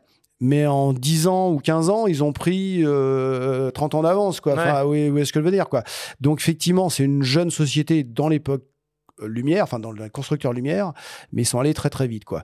Mais qu'est-ce qui va expliquer que eux se sont démarqués par rapport à d'autres acteurs? Parce qu'il y en a plein des accessoiristes venus. euh, Alors, Euh, le- de l'Est, euh, qui- qui- qui essayent de- De l'Est, où, mais là, ils sont vraiment de l'Est, euh, Oui, où il y a la techno aujourd'hui. Ouais, Enfin, ouais. Encore une fois, on va faire du parallèle avec les batteries, les voitures, tout ce que vous voulez, quoi. Mais je pense qu'ils avaient la, la techno flash batterie avant tout le monde, que certains grands fabricants c'est eux qui construisent, c'est sûr. sous-traitaient déjà. Je n'en sais rien, je dis rien, mais je le pense, euh, voilà, je le pense parce que je vois il y a des similitudes dans les produits, dans tout ça. Donc je pense que ça a été longtemps un sous-traitant qui à un moment s'est dit, ben, euh, je vais le faire moi aussi. hein. donc voilà. Et effectivement, ils sont arrivés avec un flash 600 joules sur batterie, la D600B à l'époque, un peu cheap, la rotule avec ling ling ling, c'était c'était vraiment pas extraordinaire. Euh, pour l'anecdote, moi j'ai un de mes clients qui euh, longtemps, Lionel Bello, qui est un photographe qui est dans le sud, qui fait de la moto, enfin extérieure. Il est quand même tombé son A600B dans le port de Marseille. Il l'a sorti, il l'a passé à l'eau claire et il marche toujours. hein. donc, euh, donc le, le- le flash pas cher, cheap de l'époque était déjà de qualité. Et ce qui nous a prouvé la suite, c'est qu'ils lâchent rien. Ils améliorent le packaging, le design, la qualité technique, ceci, cela, la techno. Donc, alors pour répondre à ta question, Benjamin, je pense qu'ils ont, ils ont vu avant tout le monde aussi l'histoire des, des boîtiers avec la, la TTL, le HSS, Ouais. tout ça, et ainsi de suite. Là où les fabricants européens sont un petit peu endormis, à mon sens, voilà. Et ils ont vu ce, ce marché s'ouvrir, en fait, avec euh, la, la synchro de vitesse, la photo extérieure et le petit flash sur batterie. Bon. Voilà. En gros, c'est ce que je sens comme ça. Voilà. Le, le, le, le, truc, c'est qu'ils ont aussi un catalogue euh, absolument euh, délirant, aussi bien pour euh, des photographes amateurs qui veulent s'essayer pour la première fois à l'éclairage en studio ou en extérieur, enfin, on y reviendra un peu après, mais aussi sur du, du matériel professionnel maintenant. Il y a une gamme euh, complètement folle. Sauf que euh, pour un professionnel, investir dans du matériel Godox, bah, c'est un peu délicat parce qu'on ne sait pas euh, en termes de SAV comment ça se passe. Et j'ai cru comprendre que chez MMF, vous alliez mettre en place quelque chose dès l'année prochaine. Alors, on fait déjà le SAV Godox depuis longtemps. On a un stock de pièces. On est les seuls à faire du SAV Godox en France en interne. Euh, donc euh, ça là-dessus, on sait faire. On a notre technicien qui est là depuis toujours, Julien, qui... J'ai une, petite- une petite anecdote, si je peux me permettre aussi. J'en ai quelques-unes comme ça. Euh, Julien, il me pose souvent des questions. Je fais ci, je fais ça pour quel client, voilà, pour faire le meilleur service. Mais aussi, euh, j'irais dire, entre guillemets, on n'offre pas le service à tout le monde, puisqu'en fait, du Godox, il y en a qui viennent de partout, de tout, ça. de Global Village, euh, blablabla. Euh, donc effectivement, là, dans ces cas-là, on répare pas parce que on n'a pas assez de pièces, on a pour différentes raisons et on n'a pas le temps, et on n'a qu'un seul technicien. C'est votre métier de base, quoi. C'est pas notre métier de base. Euh, on va peut-être ouvrir, mais je reviens. Donc, Julien reçoit un V1, le flash tête ronde que vous connaissez tous maintenant au reportage. Il reçoit ça, il le déballe, il écoute la tête zoom, il écoute, voilà. Il me dit Ah, ça, c'est ça, je le répare, j'ai ce qu'il faut, je le répare. Donc, il connaît parfaitement les produits. Donc, le SAV, on le fait déjà en Godox. Et pour toutes les marques d'éclairage qu'on a toujours vendues, on répare encore du multiblitz. Euh, on, a un à cœur, j'irais, de réparer tout ce qu'on a toujours vendu. Euh, et effectivement, en Godox, on se pose la question, on est en train de discuter pour ouvrir le SAV à d'autres personnes. Euh, hors garantie, on peut pas assurer la garantie Godox euh, qu'on n'a pas vendu, mais le hors garantie, il y a quand même beaucoup de gens qui cherchent aussi du SAV euh, parce que parce que parce que voilà, il y en a pas, il y en a pas. Ils sont garantis Ouais. sur quelle durée les produits Godox? Alors, euh, un an constructeur, ça c'est le grand sujet aussi, parce qu'il y a même d'autres sociétés qui garantissent que un an leurs produits constructeurs. Je sais qu'il y a une loi européenne deux ans, voilà. Oui, Bon, ça, c'est un- minimum ça- normalement garanti deux ans. C'est un autre sujet, c'est contre les vis de fabrication, enfin c'est c'est subtil. Bon, mais effectivement, la solution c'est de garantir deux ans. Nous, on prend en charge effectivement la deuxième année en tant que distributeur. La seule subtilité, effectivement, c'est les batteries. Euh, ça, c'est un vrai sujet chez beaucoup de gens. Euh, elles sont garanties trois mois sorties d'usine. Ah. Ça, voilà, voilà, Ok. voilà. Euh, mais euh, faut pas s'inquiéter, il y a quand même très très peu de soucis. La majorité des soucis qu'on a sur les batteries, c'est sur la D600 Pro. C'est un, un reset à faire. Pareil, on reçoit la batterie, Julien connaît, il ouvre, c'est une histoire de tension interne, ceci, cela, bloum, ça repart. Bon. Donc en fait, la plupart du temps, on offre ce service-là et on a très très très très peu de soucis, sincèrement. Ok. Alors, euh, on va le voir, hein, euh, il existe euh, différents types de flash, et finalement, le flash est un produit qui peut être un petit peu plus complexe, technique et technologique qu'il n'y paraît. Certains modèles euh, sont conçus euh, pour le studio, d'autres pour le terrain, et cette distinction d'usage tend à disparaître au gré des dernières innovations euh, de ces dernières années. On écoute le témoignage du photographe Bruno Lévy, portraitiste de terrain, qui emmène littéralement son studio partout où il va. Un setup, en fait, je pense que la première euh, qualité d'un setup, c'est surtout sa, mobilité. J'ai fait pas mal de, reportages euh, pour la presse et en fait, je me suis rapidement rendu compte que c'était un peu euh, infernal déjà à post-traiter souvent. Et puis ça exigeait quand même une implication des gens quand même très forte quand on fait tout à l'ambiance. Et en fait ça m'a paru euh, plus rationnel en fait d'éclairer euh, les situations. Euh, par exemple, tu fais une interview d'un ministre ou tu dois aller faire quelqu'un dans la rue euh, qui a que 10 minutes à t'accorder. Euh, comment dire, de pas subir les aléas du ministère au mur euh, jaunasse, euh, mouluré, doré, ou de la rue grise et le ciel tout blanc. voilà, des choses comme ça. Euh, alors moi, j'ai une espèce de, de théorie qui s'appelle la théorie des trois lumières. C'est-à-dire que je pense qu'une bonne photo, en fait, il faut qu'il y ait trois éléments de lumière dessus. Euh, qui sont euh, l'arrière-plan, le sujet, et puis une troisième qui se tient entre les deux. Donc en fait, je me trimballe toujours avec trois flashs. pour pouvoir éventuellement recréer cette théorie fumeuse, mais voilà, qui, qui m'aide comme un rituel à l'intérieur. c'est vrai que les flashs à batterie, là, ça a extrêmement évolué et surtout, on a supprimé les fils là, grâce au contrôleur radio. Ça, c'est génial parce que moi, le nombre de fois où je faisais tomber mes flashs en me prenant les pieds dans le fil, c'était formidable. Et puis les batteries, c'est vrai qu'on est quand même passé des Quantum qui valaient une certaine somme à des marques, sans faire comme de publicité, qui commencent par un G et qui coûtent trois fois moins cher et qui fonctionnent tout aussi bien. Alors les, les modeleurs, j'ai utilisé des, des, des parapluies diffusants. Westcott, par exemple, pour donner, essayer de situer lesquels c'est, ou des Octa. Euh, voilà. En fait, c'est vrai que l'Octa, c'est devenu un peu le, le, truc que je trouve qui fonctionne le mieux, euh, qui est pliable surtout, qui se, qui se trimballe dans un sac, euh, qui, qui donne une assez belle lumière. Après, on peut un peu euh, bidouiller l'intérieur d'une octa pour un peu améliorer, ramener un peu des, des, réflexions internes, voilà, calmer un peu le, le jeu de la, de la, lumière. Voilà, enfin c'est vrai que c'est voilà, l'octa est devenu un peu mon ma boîte à lumière fétiche.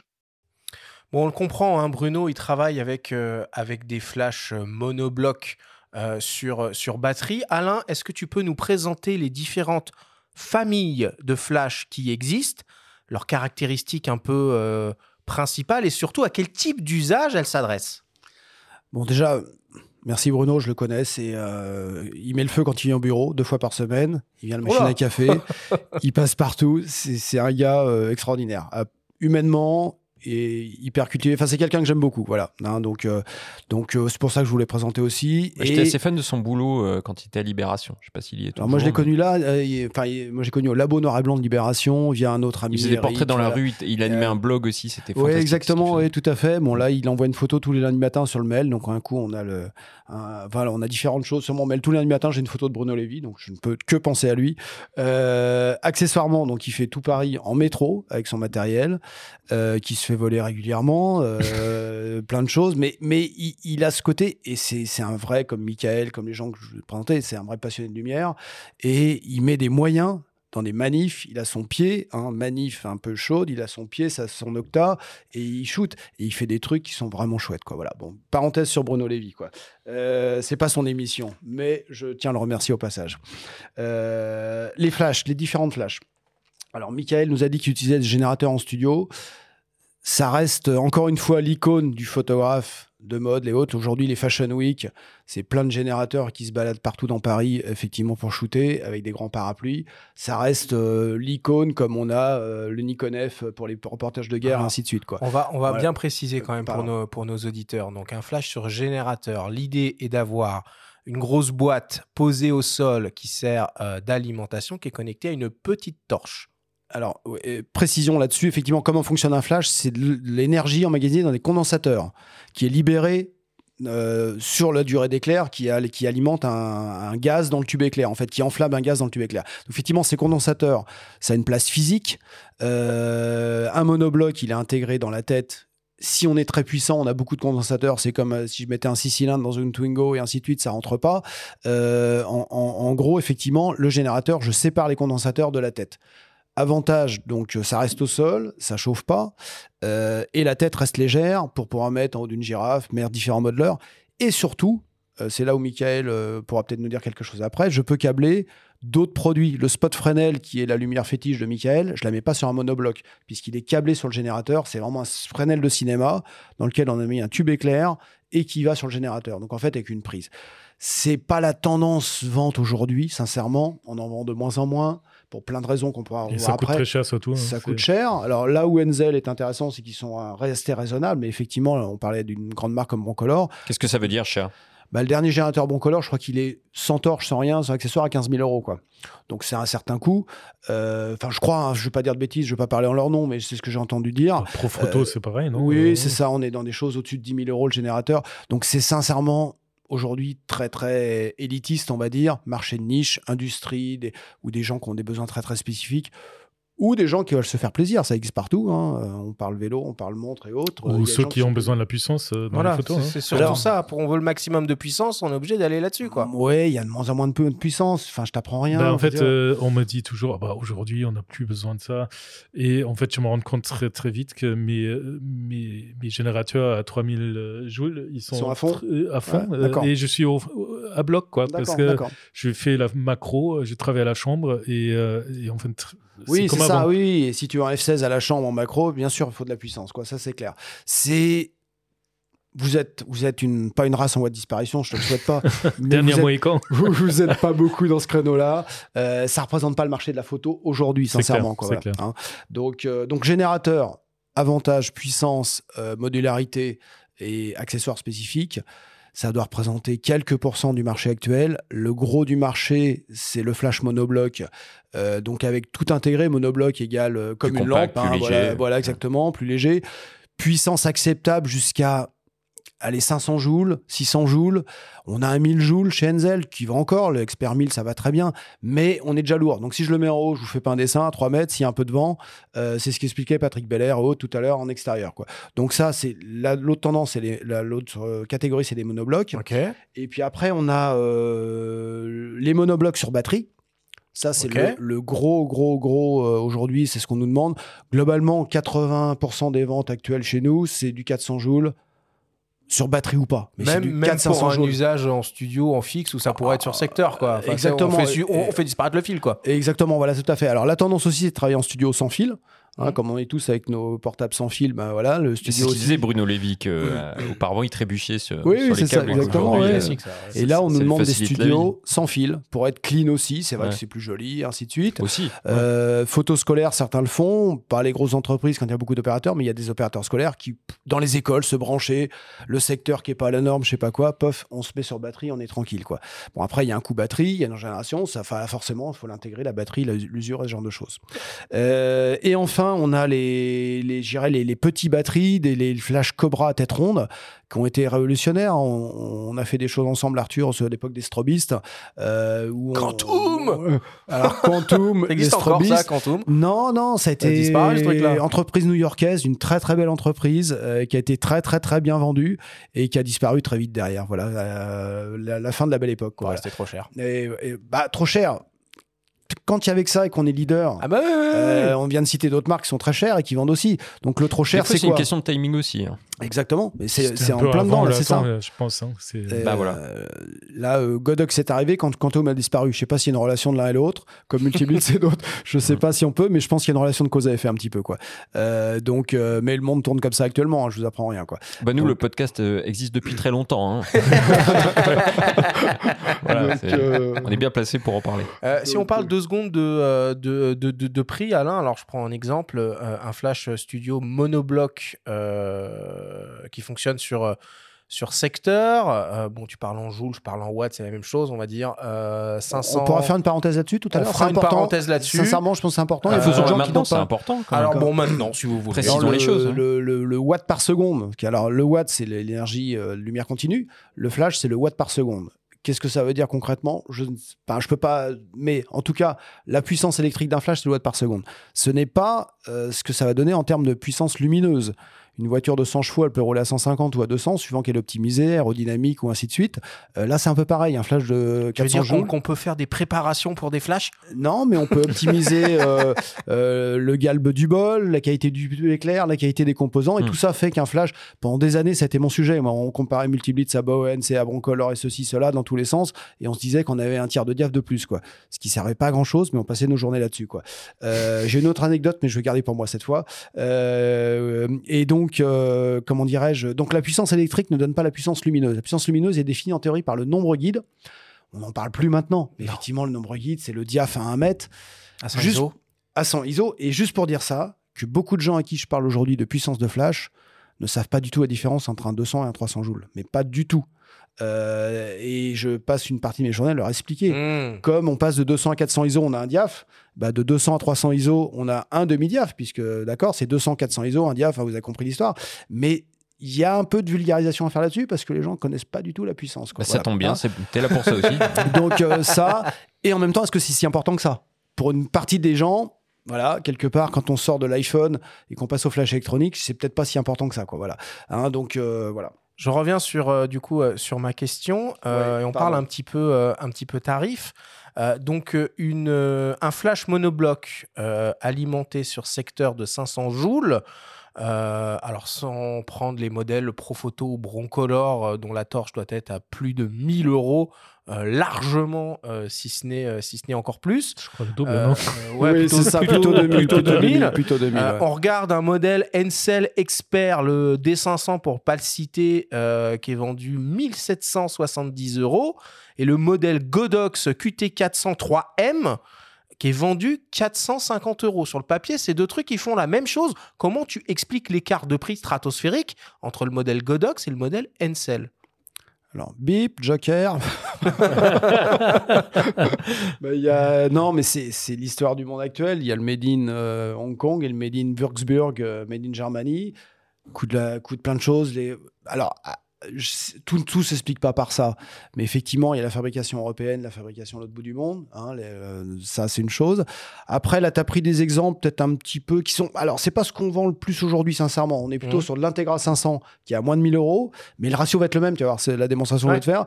Et on est plutôt sur le DP400 qui vaut 250. Donc, de toute façon, le rapport, il est toujours de 3 à 4, pratiquement. Que ce soit Enzel qui a des prix effectivement assez haut de gamme aujourd'hui.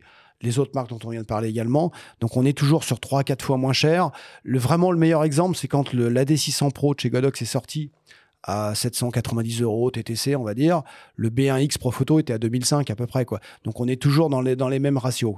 Alors, est-ce que ça fait le même boulot? Est-ce que c'est moins bien? Est-ce que c'est là? C'est l'avenir qui nous le dit.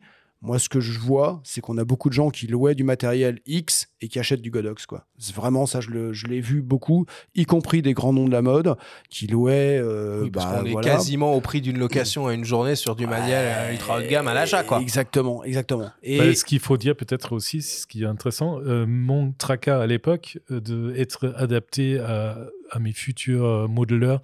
Là aujourd'hui, cette question se pose plus parce que euh, j'oublie chaque fois le, le nom de, du, du de la brevet, monture P. La monture, c'est euh, S, c'est- S, S. monture S, On qui est la monture. Bowens, Oui. qui est tombée dans le domaine public. Donc en fait, la monture S à trois picots, elle est complètement universelle maintenant, c'est ce que tu dis. Donc du coup, euh, boîte à lumière d'une LED très bien montable sur, euh, Exactement. sur un truc Ouais, bien sûr, Flash. bien sûr. quoi, hein. Ah, ça, c'est intéressant. C'est que toi, au- au-delà de la réputation, de la qualité de la marque, c'était plus la compatibilité qui pouvait être un souci pour, pour Alors, toi. en fait. c'est- c'était clairement mon cas au départ, parce que je voulais pas investir, euh, qu'on régate les prix d'une boîte à lumière. euh, Ouais, ouais, euh, c'est pas déjà, ouais. c'est pas donné. Et donc, si je peux utiliser euh, plus tard, euh, sans racheter une, bon, je vais quand même racheter même plusieurs, mais euh, on raisonne pas comme ça Ouais, au ça tout rentre dans l'équation. quoi. Tout à fait. Et Ouais. là, si en plus, je peux mixer entre LED, machin, flash euh, et tout va ensemble, Ah oui, euh, oui. évidemment, c'est un vrai plus. hein. Moi, je compare souvent les façonneurs aux objectifs. hein, effectivement, hein, on en achète un boîtier. Si on met des mauvais objectifs, un meilleur boîtier, enfin, je vous apprends rien. Et dans l'autre sens, pareil. Donc, le budget objectif, il peut être aussi important, voire plus important que le boîtier en lui-même. Quoi. Oui, et puis à préciser aussi que les, les gros constructeurs dont on a parlé, que sont Profoto et Broncolor, ont des systèmes de monture euh, complètement fermés pour le coup. Propriétaire, exactement. Propriétaire, tout à hein, fait. c'est euh, Ouais, c'est l'iPhone du flash, quoi. Exactement. Là, par ouais. exemple, tu parlais tout à l'heure de Satis. euh, j'ai fait un coucou à Alain euh, et j'ai fait un petit tour. Et en fait, le premier truc que j'ai remarqué, que tout le monde s'est mis au fameux petit projecteur de coupe-flux partout. Et il y a deux ans de ça, j'ai cherché ça pour une prod et je trouvais pas. J'ai trouvé ça juste euh, des trucs super chers que je trouvais pas à louer. Donc c'était vraiment galère. Et là, maintenant, tout le monde le fait. Et euh, Oui, parce qu'on pourra y revenir, mais le LED était souvent associé au panneau LED. Euh, Oui, c'était pourri, et- hein, exactement, voilà, avec plein de multiples points, des ondes pas belles. Aujourd'hui, le LED, on a vraiment de quoi façonner avec des, des- des petites choses comme ça. Quoi. Dernière petite précision par rapport aux modeleurs et autres. Patrick Belair citait Westcott. Il y a les Rapid Box Switch avec monture interchangeable. Donc j'ai une softbox de qualité et je mets mon ring euh, Profoto, Broncolor, Enzel, L1 Chrome, blablabla. Le Donc ça- Novoflex euh, du flash, quoi. Eh bah oui, mais ça, c'est hein, pour, Ouais. euh, pour 30 balles, tu changes de boîte à lumière, de, de système, et ainsi de suite. Et on a beaucoup de gens qui switchent de l'un à l'autre. quoi. Voilà. Alors, on, on- on va parler un peu des, des- des- des caractéristiques techniques importantes euh, autour, euh, autour d'un flash. Alors, on a déjà évoqué euh, la notion de, de, puissance. Il y en a plein d'autres. Il y a l'histoire du temps de recyclage à pleine puissance, qui est, qui est un sujet pour, pour, pour beaucoup de, de photographes, de la précision du réglage de, de niveau de, de puissance, et puis la présence de cette fameuse lampe pilote dont je pense il est important d'expliquer l'usage pour nos auditeurs qui seraient euh, peu familiers avec le travail au flash. Est-ce que tu peux nous expliquer, Michael, à quoi ça sert cette lampe pilote sur un flash? Alors, la lampe pilote, euh, qui est donc euh, pour la plupart en halogène, qui peuvent varier en termes de puissance. Sur mes flashs branchés sur un générateur, euh, ils sont autour de 600 watts, donc ça éclaire plutôt bien.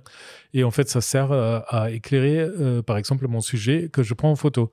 Donc, je fais un portrait pas dans le noir, comme avec un flash Cobra, où je vois pas ce que j'ai fait. Je peux réellement euh, façonner ma lumière et voir à peu près ce que j'ai fait après. Évidemment, il y a une petite différence parce que la lampe pilote euh, n'a pas la même forme que le tube éclair qui se trouve dans le flash, qui est souvent euh, en forme d'un rang ou euh, U ou autre, et, mais c'est proche. Donc, je peux quand même voir qu'est-ce que je fais avec ma lumière? Et Et ça, ça, je comprends à l'époque de l'argentique, ça avait du sens, hein, mais maintenant en numérique, il suffit juste de Ouais, déclencher pour voir ce que ça donne. Ouais, quoi. mais ça fait mal aux yeux à la fin de la journée. hein, Oui, c'est donc, euh, Et moi, je fais pas des photos de portrait. Moi, j'ai fait euh, le culinaire. Par contre, il y a un truc euh, qui est beaucoup plus important de ça. Ah non, tu, je, je vais Vas-y, pas vas-y, couper. vas-y, vas-y. Je pense euh, depuis tout tout à l'heure à une autre histoire qui, moi, est beaucoup plus intéressante que plein d'autres aspects techniques. C'est la durée d'éclair. Ah. Euh, et donc, euh, pour moi, c'est absolument primordial la durée d'éclair de mes flashs parce que j'ai fait beaucoup de liquide ou Tu fais autre chose qui vole. Euh, voilà. Et en fait, je fais même pas ça avec la lumière allumée. Je fais ça dans le noir. Fais de l'open flash, comme on dit. C'est ça, tout à fait. Tu as tout compris. et euh, Il a puis fait une école photo, hein, n'oublie pas. hein. euh, oui, c'est pas là où ils m'ont appris ça. hein. Et j'ai commencé à bricoler. J'ai commencé à bricoler avec des, des, des cellules euh, infrarouges, laser et autres Ouais.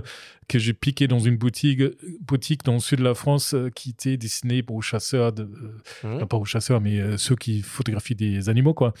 Donc sur ma première cellule, j'ai trois modes mode sanglier, mode écureuil et mode abeille, et ça fait beaucoup rire des gens. Et là maintenant, je vais passer au laser et qui est beaucoup plus précis. Donc, par exemple, photographier une goutte qui tombe dans une tasse de café. Euh, là, il faut vraiment être très précis parce que non seulement on n'a pas une profondeur de champ énorme, il faut déclencher le flash pile au bon moment. Euh, On est obligé de passer par un système laser. Euh, oui, sinon je passe ma des journée. heures et hein. des heures et des je heures passe de ma journée. hein. Ok. Justement, la synchronisation, on y vient.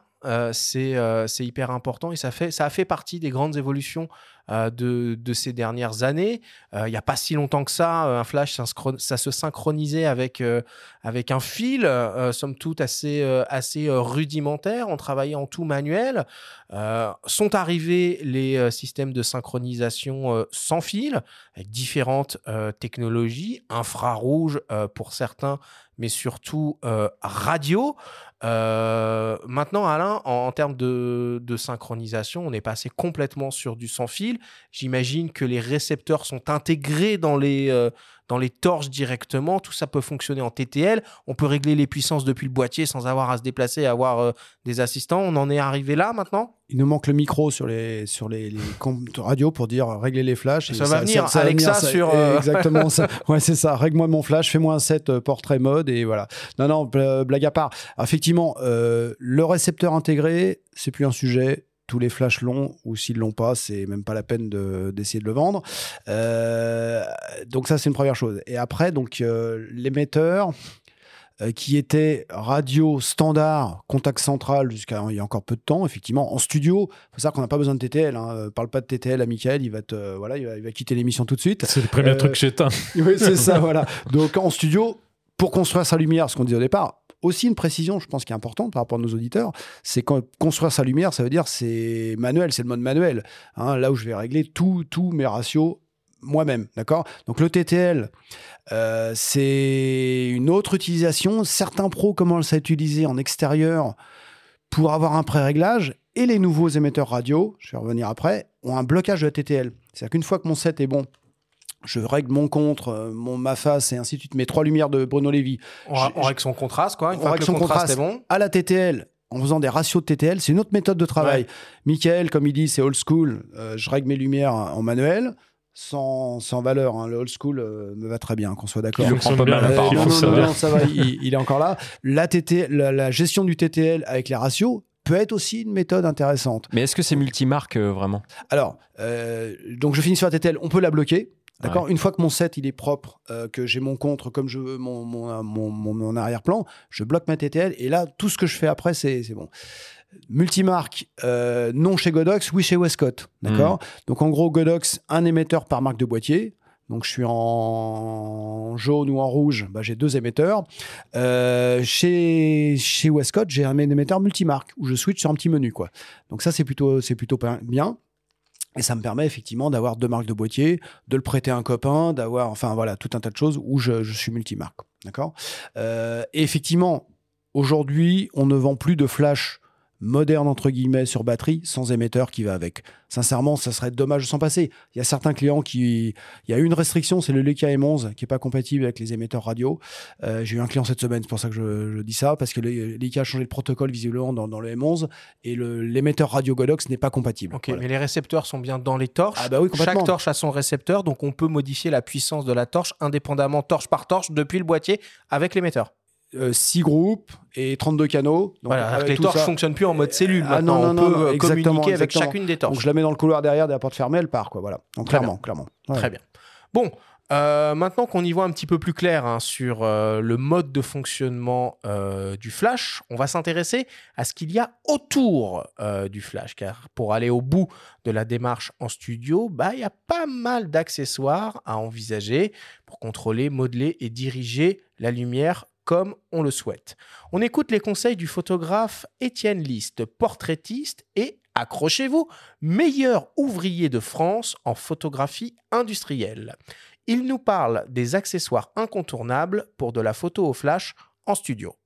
dans les indispensables, moi, je pense qu'on peut euh, euh, principalement dire que au-delà de, la source de lumière, euh, il y a les façonneurs de lumière qui sont devant le, flash, hein, qui peuvent être euh, tout aussi bien des boîtes que des strip lights, que des euh, que, que euh, que des bols beauté, que des bols standards, mais aussi des réflecteurs, euh, parce que même si on est en studio, euh, dans, la nature, il y a, a, qu'un seul soleil. Donc, euh, euh, moi, j'ai pris vraiment pour l'habitude de d'éclairer mon sujet. Je parle pas du fond de ma, photo, mais bien mon sujet avec une lumière principale et pas avoir de lumière de face. Donc, euh, souvent, le réflecteur me permet de, combler, on va dire, la densité, euh, la profondeur de l'ombre. Euh, euh, moi, j'utilise bah, toute une gamme de réflecteurs et ça va du panneau, en effet, en polystyrène qui est peint en noir d'un côté et en blanc de l'autre euh, pour avoir, euh, comment dire, euh, un panneau qui a, qui a, qui a une taille humaine jusqu'à 2 mètres de haut et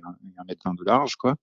Et euh, dernièrement, j'ai fait l'acquisition d'un highlighter. Alors ça, c'est un, un, un réflecteur qui se, qui se positionne donc en dessous de, de du modèle et qui permet de, de rééclairer euh, euh, efficacement l'iris du modèle. Voilà. Sinon, euh, j'aime beaucoup utiliser le dépron. Donc le dépron, c'est un, c'est un, un polystyrène qui est extrudé et qui se trouve euh, dans, dans, dans des magasins de, bricolage, quoi, qui, est une feuille qui fait 3 mm. Parce que euh, non seulement elle peut se tordre dans tous les sens, elle peut se découper très facilement. Euh, donc ça, c'est pour des petits, objets ou, de, la, publicité ou des choses comme ça. Mais elle peut aussi se poser par terre. Utilise des, des, principalement deux fonds qui sont le fond gris neutre ou gris moyen ou gris à 18% de réflexion, gris Kodak, il a plusieurs euh, noms, et un fond blanc.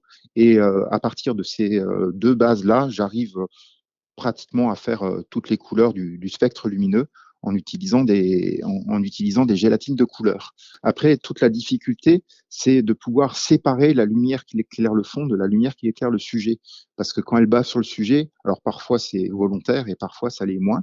Euh, et en effet, la séparer, ça veut dire d'avoir soit de la place, soit euh, euh, poser des euh, des grilles devant les boîtes pour pouvoir vraiment diriger le flux lumineux à un endroit et qui bave le moins possible sur, sur le reste de la pièce.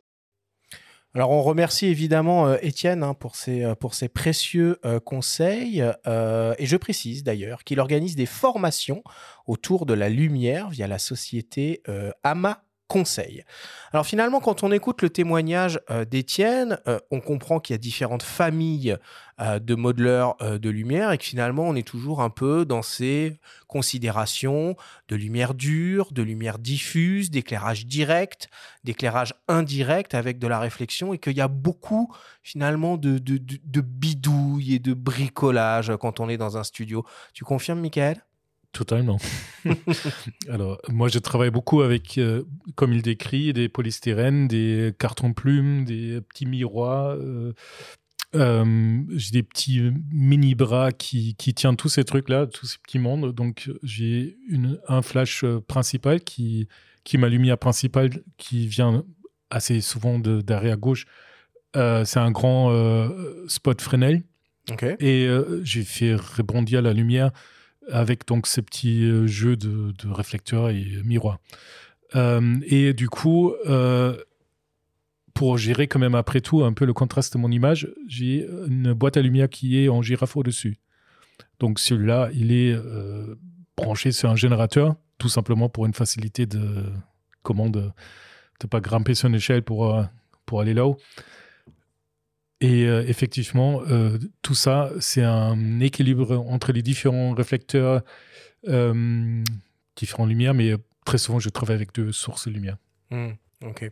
Donc parmi les, les, les plus connus, on a naturellement les bols euh, qui peuvent avoir euh, différentes formes, différentes tailles, euh, différentes euh, profondeurs. On a les boîtes à lumière dont, euh, dont tu as parlé, qui pareil peuvent être des strips, hein, ces boîtes à lumière Tout à fait. ouais. rectangulaires tout en longueur, qui peuvent être carrés, qui peuvent avoir plusieurs, plusieurs tailles. Sur ces deux accessoires, on peut mettre ce qu'on appelle des nids d'abeilles euh, qui vont nous permettre un peu de, de, de, de, de- diriger euh, les, rayons, euh, les, rayons, euh, les rayons lumineux.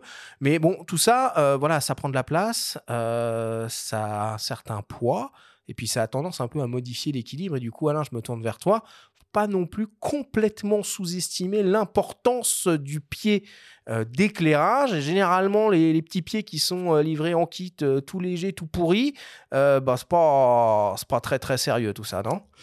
Effectivement, le, le- le- ça paraît anodin, ça fait pas rêver, mais, Mais c'est important. mais c'est important. Et de mettre euh, 80 euros au, au lieu de 50 dans un pied, ça peut sauver un tube éclair, ça a un flash qui tombe et ainsi de suite. Quoi. Donc nous, on a créé notre propre marque de, de- il y a quelques années avec l'aide euh, avec l'aide d'un expert en, en pied, on va dire. euh, et ça existe, hein, voilà, ça existe encore sur le marché. Donc on a une marque Focusline qu'on fait fabriquer avec des pieds sérieux, solides. Euh, ça paraît anodin, comme je dis, mais c'est important. Voilà. Et, effectivement, aussi d'avoir les pièces, hein, tout simplement, parce que des pièces à s'use, tout simplement, de trouver la petite vis. On a beaucoup de gens qui passent chez nous, hop, on met la vis et c'est reparti, quoi. C'est un arrêt au stand, quoi.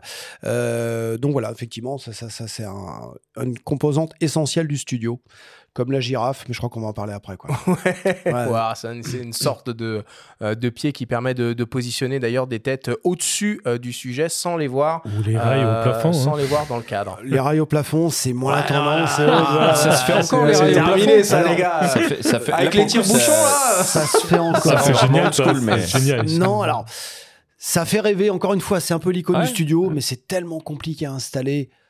Nature du plafond, Ah, puis ça sécurité coûte une haute. blinde en plus, quoi. Euh, Alors, ça coûte une blinde, et j'ai comme une histoire, moi, de quelqu'un qui se l'est installé sur du faux plafond au placo, le truc, il est tombé. Bah oui. euh, Ah oui. euh, donc, il y a quand même un petit côté, il faut faire attention avec ça, quoi. Euh, et comme je dis souvent à beaucoup de clients qui rêvent de au plafond, plus rien au sol, tous les studios de mode, les studios de loc, les grands studios, ils n'ont pas au plafond. Tout est sur pied, tout est sur poli et autres. Et le bricolage reste la norme en studio, y compris avec des pieds qui peuvent être sur roulette, qui peuvent être plus ou moins dimensionnés, mais voilà quoi. Euh, par contre, la girafe, c'est pas anodin du tout, quoi. Vrai. On y revient plus tard si vous voulez, mais j'ai une, euh, aussi quelque chose par rapport à ça.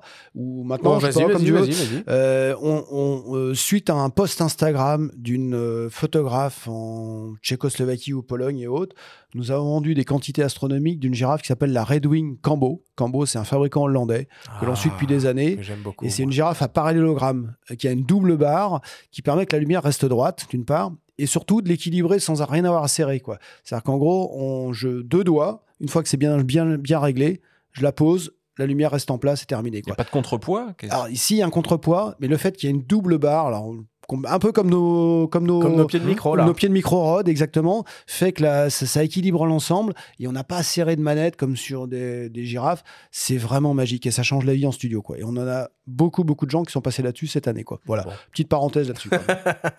Et parmi les, les- les- les accessoires de studio qui sont aussi euh, incontournables, euh, on a aussi naturellement le fond et le support de fond. Et vous, chez MMF Pro, vous êtes genre le spécialiste français du fond euh, papier, tissu, euh, tout type de fond? Euh, on- ouais, je pense qu'on peut le dire. Oui, je le sais en plus. Ouais. Non, non, on est, on est leader en France en termes de, de volume sur les fonds papier.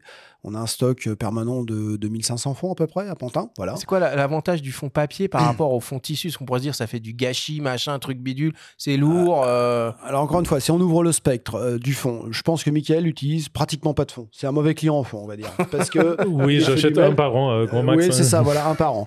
Euh, à l'opposé, les meilleurs clients sont sur les sociétés d'e-commerce. Hein, Aujourd'hui, il y a beaucoup de production Internet pour les chaussures, les, les fringues, enfin, je vous apprends rien. Donc, e-commerce, gros consommateur de fonds. Euh, L'intérêt, c'est qu'on a toujours un fond propre, on coupe. Dans la mode, dans les studios de location également, euh, il y a beaucoup, beaucoup de fonds comme ça. Donc, on a toujours propre. C'est du papier, donc si on le met dans la poubelle jaune, c'est recyclable. Ça paraît anodin, mais bon, voilà.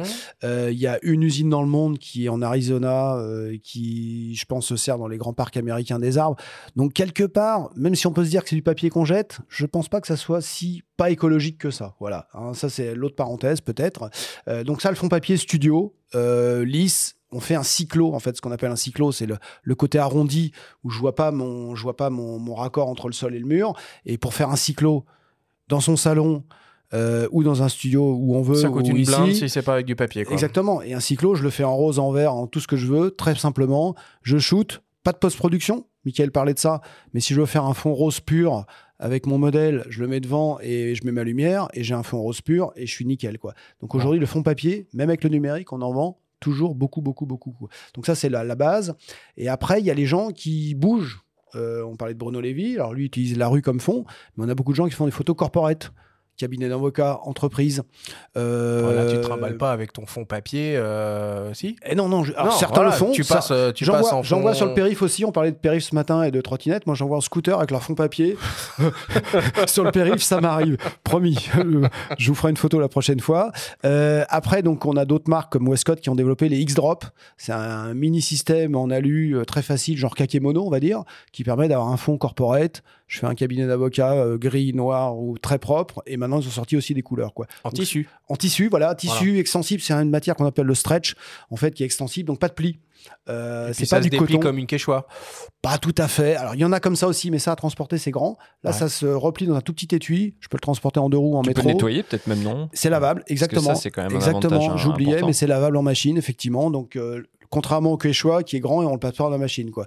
Là, je prends mon bout de tissu, je le mets dans ma machine Et en- avec euh, le reste. En, et en ça va. tissu, on, peut aussi accéder à des, euh, à des motifs euh, finalement Oui. sur, sur les fonds et retrouver un peu.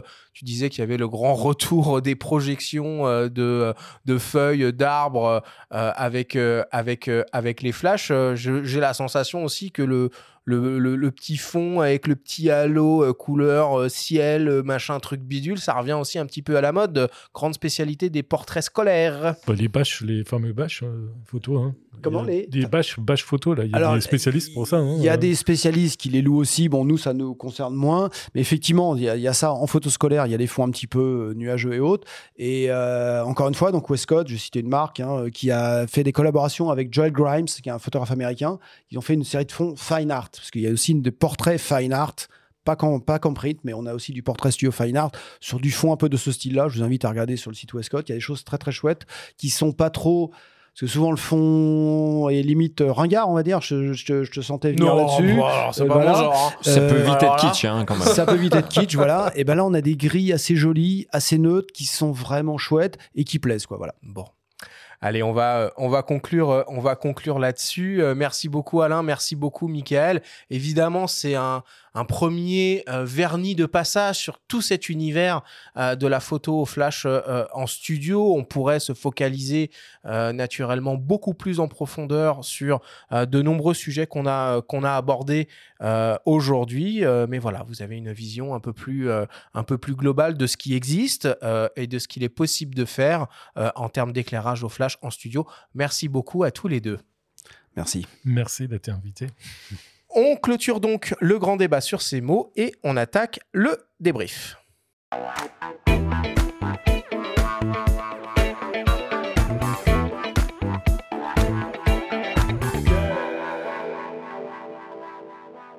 Nous sommes toujours avec Alain Quintin de la société MMF Pro et le photographe Michael Hirsch pour notre grande émission dédiée à la lumière du flash studio. C'est le moment du débrief qui vous est présenté cette semaine par ipln.fr, le spécialiste photo et vidéo.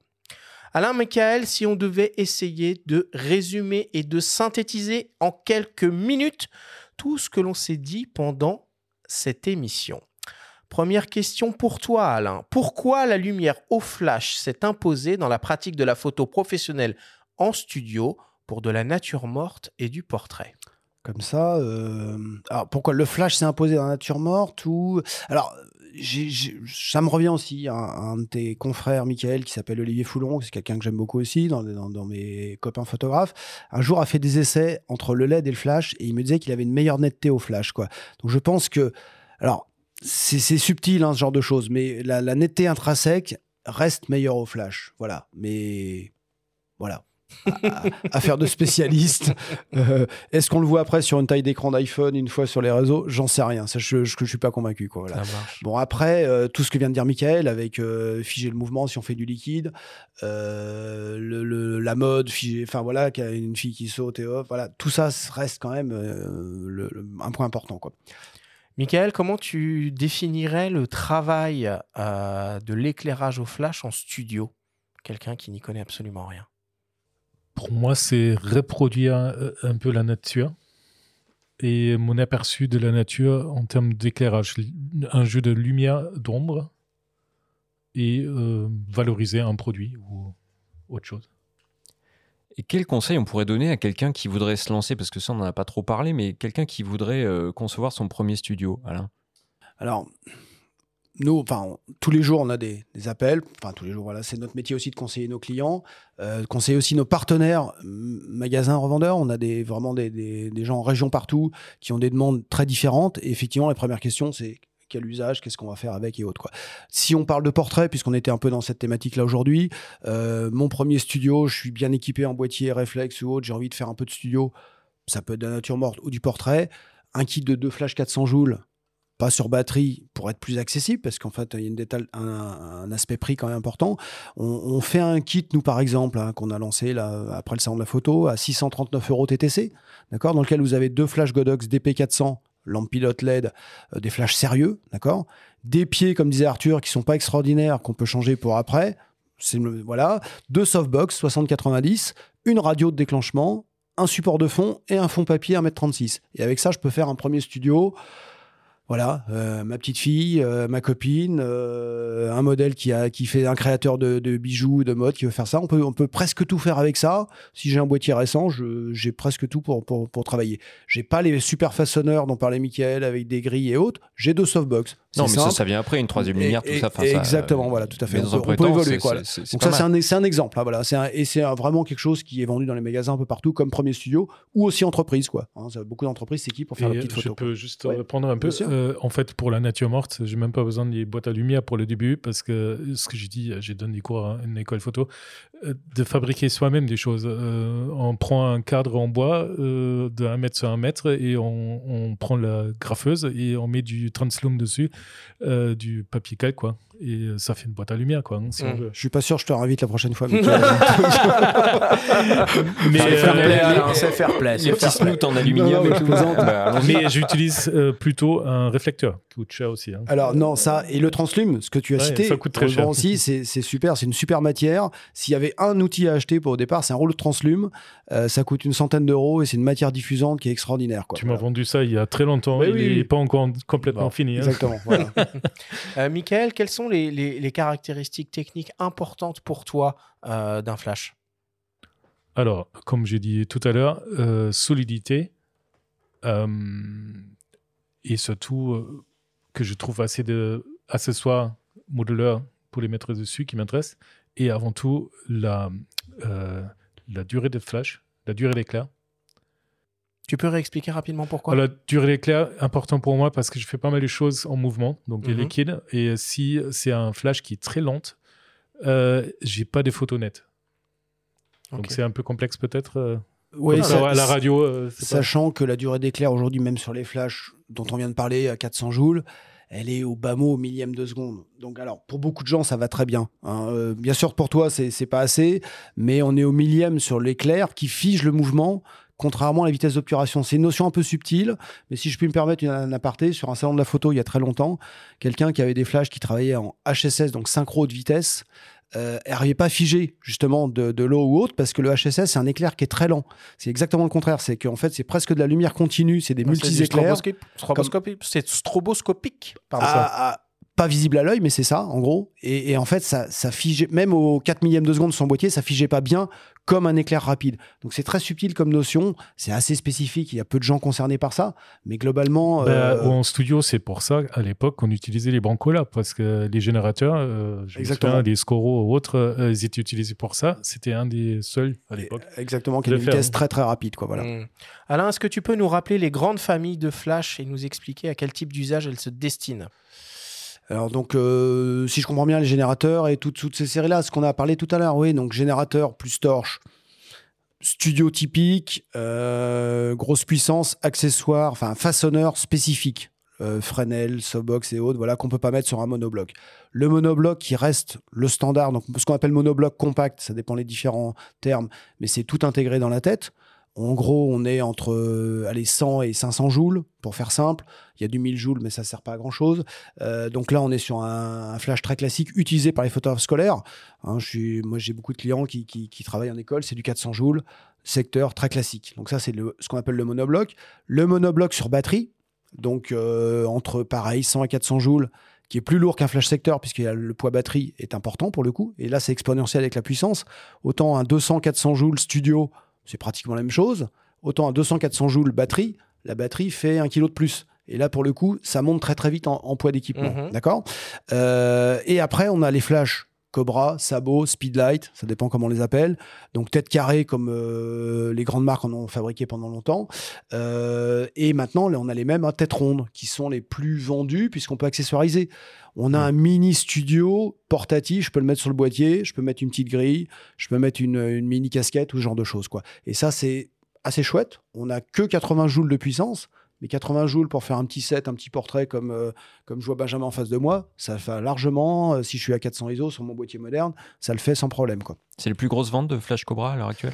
Alors oui, oui, tout à fait. Tête ronde, c'est vraiment ce qui a pris le, le part, euh, le- le- enfin, qui a pris les, les- les parts de marché là-dessus. Quoi. Donc, Surtout, il y a euh, le récepteur pour l'émetteur qui est intégré du coup maintenant. Alors oui, alors en plus les flashs Cobra on font les deux, émetteur et récepteur, c'est une bonne remarque. Donc je peux être aussi un, un Cobra émetteur sur mon boîtier et un monobloc euh, euh, en récepteur déporté quoi. Et Ah ça ouais. c'est aussi intéressant effectivement, c'est une, une bonne une bonne chose à souligner Ok. quoi. Voilà. Euh, Michael, est-ce que tu peux nous, nous, nous présenter peut-être euh, euh, trois types de modeleurs euh, de lumière différents qu'on peut monter sur un flash un peu incontournable, nous expliquer comment ils permettent de façonner la lumière? Alors, euh, moi, ce que j'utilise le plus souvent, donc ce qui m'intéresse le plus, c'est euh, les réflecteurs standards. Ouais. Donc, euh, c'est le bol classique. Le bol, ouais. Que j'utilise rarement euh, tel quel. Euh, si j'utilise, soit je monte euh, un set de coupe-flux dessus pour mieux comment dire, restreindre ma lumière pour faire un petit faisceau de lumière, par exemple. Et sinon, j'utilise très souvent des nids d'abeilles qui sont faits donc pour concentrer la lumière. Et donc, boîte à lumière, euh, bol classique avec soit coupe-flux ou euh, nid d'abeille. C'est un peu le grand classique que j'utilise. Ok. Je, je peux me permettre une petite remarque? Vas-y. Euh, Nous on commence aussi avec la- le LED à travailler dans le ciné et autres. En ciné, une softbox avec grigny d'abeille ou pas? En photo, c'est peu connu. Euh, C'est-à-dire que les photographes ils achètent des softbox, des boîtes à lumière classiques. Mais en fait, en ciné, chaque softbox est accompagné de sa grille qui va dessus pour éviter aussi les lumières parasites. C'est Mm. pas fait que pour concentrer. On a de la douceur, mais on évite aussi les lumières parasites. Et c'est vraiment la règle en ciné. Il y a toujours ça, quoi. Donc, euh, Ok. Et pour terminer, du coup, euh, Alain, quels sont les autres types d'accessoires un peu indispensables, incontournables, euh, si on met de côté évidemment le flash en lui-même et les modeleurs qu'on installe dessus, pour réaliser de la photo euh, en studio au flash? Bah, on pense tout de suite réflecteurs. hein. Je crois qu'Étienne en a parlé dans la capsule aussi et autres. Donc les réflecteurs, c'est, enfin, Michael aussi. Alors effectivement, il y a le, le DIY, je sais pas comment on dit. euh, Do it en- yourself. Do it yourself avec euh, le DIY. DIY, pardon, euh, excuse-moi, avec le poly, le dépron et tout genre de choses. Ça marche très bien. Ça fait, ça fait des années que tout le monde utilise ça. Donc Ouais, c'est- il ça existe aussi des trucs euh, tout, Alors- tout euh, J'allais y venir, parce qu'effectivement, je vends pas encore de dépôts et tout ça, mais peut-être que je vais y penser, quoi. Et, et donc, euh, non, non, effectivement, donc les réflecteurs pliants qui permettent de voyager, donc le, le Quechua, on en a parlé pour pas citer de nom, ça c'est aussi un grand standard. Et vous avez sûrement entendu en parler plusieurs fois de l'highlighter, qui est en fait, euh, alors on a vendu un produit qui s'appelle le Triflector il y a très longtemps, qui était une association de trois réflecteurs. je le me mime, rappelle, vous le voyez truc. pas. Voilà, C'était l'Astolite qui faisait ça. C'était l'Astolite, voilà, qui a été euh, absorbé par Manfrotto. Euh, et donc, euh, donc, effectivement, le Triflector, c'est la base de se dire, je réclaire en dessous et sur les côtés, mais il y avait des cassures. Et Westcott a inventé l'highlighter qui est rond et qui épouse la, la, la, comment dirais-je, la forme de la pupille. Donc là, on a un très beau reflet, c'est quelque chose d'assez magique. Et un highlighter, une girafe et un bol beauté, une softbox au-dessus, et ça fait le job. est les hein. rois du monde. C'est magique, quoi, exactement. Voilà. Ça marche. Allez, on conclut là-dessus. Merci beaucoup, messieurs.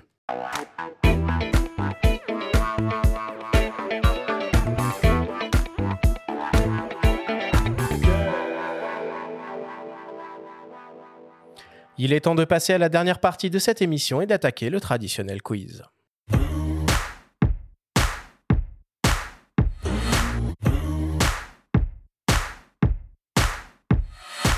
Messieurs, le principe du quiz est très simple. Nous avons reçu des questions de la part de nos auditeurs qu'ils vous ont posées via notre compte Instagram en lien ou non avec le sujet de cette émission. Nous en avons sélectionné quelques-unes et vous allez avoir seulement 30 secondes et pas une de plus pour tenter d'y répondre le plus clairement possible. Avez-vous bien compris la consigne? Yes. yes, Captain.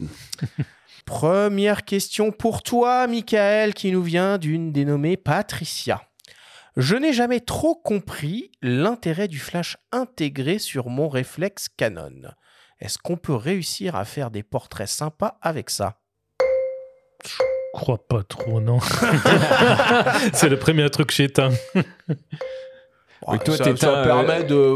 Même, Oui, euh, bah, T'éteins le TTL et Non, mais t'éteins- alors, si on veut faire quelque chose avec, ce serait d'utiliser avec une euh, temps synchro très long et euh, s'amuser avec ça. Donc, d'avoir une lumière ambiante plus un petit coup de flash, euh, pourquoi pas? Ça peut être sympa. oh, ça, peut sauver, euh, ça peut sauver la vie Oui, quand même quand oui. on est en Contre très faible conditions oui. lumineuses. Contre jour, contre une fenêtre. des soirées, des machins, des trucs comme ça. on La, synchro, la synchro lente en soirée, ça marche bien, ouais. Ah, c'est c'est ouais. fun. Ouais, ouais, ouais. Et, et- et les hybrides ont encore des flashs intégrés, j'ai pas l'impression.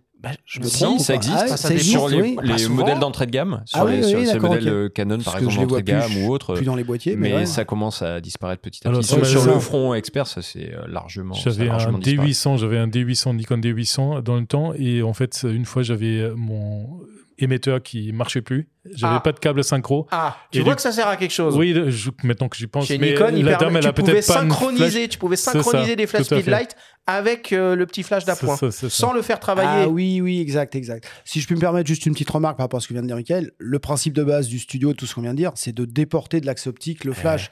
C'est pour, pour répondre à Patricia, c'est de. C'est ça. Et, et en fait, la qualité de la lumière vient quand on déporte. Donc à partir du moment où c'est dans l'axe optique, voilà. Et peut-être pour compléter la réponse à Patricia, sur des modèles Canon d'entrée de gamme type euh, 650D ou autre, des réflexes, on pouvait aussi faire du flash déporté à partir du petit euh, Ah oui, flash interne. D'accord, ok.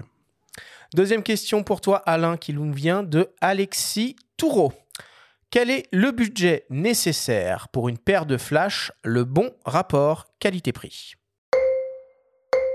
Alors, ça dépend quelle casquette je prends. Mais si je suis honnête et, Sois honnête. et comme je, je l'ai toujours été, je crois. euh, bah, allez, longtemps on était à 1500 euros du temps des produits européens qu'on vendait, voilà, un classique. Et aujourd'hui, si on fait les ratios, tout ce qu'on a dit avant, on est autour de 500-600 euros. On a deux flash 400 joules euh, en studio. Je parle pas sur batterie. On a une radio, c'est le, kit dont je parlais tout à l'heure à 639 euros avec support de fond. Sans support de fond, il est à moins de 600 euros. Euh, et on a de quoi travailler avec tout ça, de quoi s'amuser, d'apprendre surtout. Parce qu'une notion importante euh, qu'on oublie aujourd'hui, c'est le flash mètre, on n'en a pas parlé, mais mesure de l'éclair du flash. Ouais. Bien sûr, ça te paraît old school. Deux Eh ben, choses. oui, pour mesurer la lumière incidente, etc. Mais c'est ultra important ça, Et le flash même si tu t'en sers pas, ça te permet de comprendre ce que tu fais. Ouais. Aujourd'hui, je vois beaucoup de gens qui comprennent pas la lumière et je pense que simplement le côté pédagogique du flashmètre euh, a un vrai intérêt. Quoi. Ça marche. Troisième question euh, pour toi, Michael, qui nous vient de Amorinerie Erso. Avec quoi commencer justement l'apprentissage du flash? Tu mets ta casquette de professeur là. Du sujet simple, euh, je pense euh, faire des portraits, ça c'est très bien. Euh, c'est c'est plaisant en plus, on prend toute sa famille en photo. Et il faut jouer avec la lumière, jouer, comprendre l'intensité du flash, qu'est-ce qui se passe quand je vais plus proche, qu'est-ce qui se passe quand je vais plus loin, faire des photos flash frontal, flash 45 degrés, 90 euh, et presque en contre-jour, et euh, voir ce que ça donne. Et je peux me permettre une remarque également. Bah oui. je, suis- je suis désolé, je suis bavard, mais vous m'avez dit que je pouvais. hein. Donc, euh, contrairement à ce qu'on imagine, une softbox, plus elle est près du sujet, plus la lumière est douce. Je ne me trompe pas. Et dans l'inconscient collectif, c'est le contraire. Les gens ont tendance à reculer, ils mettent leur softbox à 4 mètres. Vous la collez au sujet, vous allez voir, c'est magique, ça fait une très très belle lumière tout de suite, quoi. Avec un réflecteur en dépront de l'autre côté et, et lié- vous avez fait Les une pros qu'on photo. va bientôt pouvoir retrouver chez C'est MMF. Voilà, c'est ça. Au lieu d'aller chez Leroy Merlin. Et- Non, mais il faut, qu'on consacre une autre partie à cette émission sur l'usage. Et Parce que c'est- effectivement, je vois ton livre de Sief là-haut, euh, Arthur, tu vois. Euh, il n'a pas inventé 50 trucs. Sief, il avait une grande boîte de côté et ça, ça faisait le job. Le problème près, avec quoi. tes matériaux de travaux euh, chez le Romalin ou autre, euh, souvent il faut acheter tout euh, un pack qu'on n'a pas besoin. Euh, donc euh, on s'appelle entre collègues, t'as besoin d'un truc polystyrène? Euh, parce que j'ai pas envie d'acheter euh, un mètre cube. Une quoi. palette. Euh, ouais, une palette, je vais l'acheter pour vous la palette, t'inquiète pas, je vais. Allez. Quatrième et dernière question pour toi, Michael, qui nous vient de Cyril. Pour moi, les sujets les plus compliqués en packshot sont tous ceux qui présentent des reflets. Est-ce que vous auriez quelques tips pour contourner ces problèmes? 30 secondes, hein. Euh, je contourne pas, je joue avec euh, parce que je veux quand même pas rendre mon produit euh, qui réfléchit donc quelque chose qui vient de maths. Euh, donc euh, moi ce que je fais très souvent, je travaille avec des euh, calques que j'y installe très proche du produit, par exemple une bouteille ou un flacon de parfum, et derrière je mets juste une boîte euh, classique avec un, un nid d'abeille. Euh, et je joue un tout petit peu trouver la bonne position. Parfois, des filtres polarisants peuvent aider. Et même parfois, je travaille avec la lumière polarisée. Mais là, ça devient compliqué. Encore un autre sujet d'émission. Et c'est c'est quoi la matière la plus compliquée pour toi en termes de reflets? Euh, c'est les montres. Euh, Ouais, métal plus vert, plus diamant. ouais, c'est chiant. euh, Il y a tout de suite, on est au macro, on a déjà un problème de mise au point. Euh, on voit tout de suite la poussière. Euh, on- une fois qu'on a tout installé, on a presque plus d'accès au produit. On voit même plus où il est dans le schmilblick de son setup. Donc ça, oui, ça c'est très compliqué après. Ok. Allez, on conclut le quiz là-dessus. Merci à vous deux.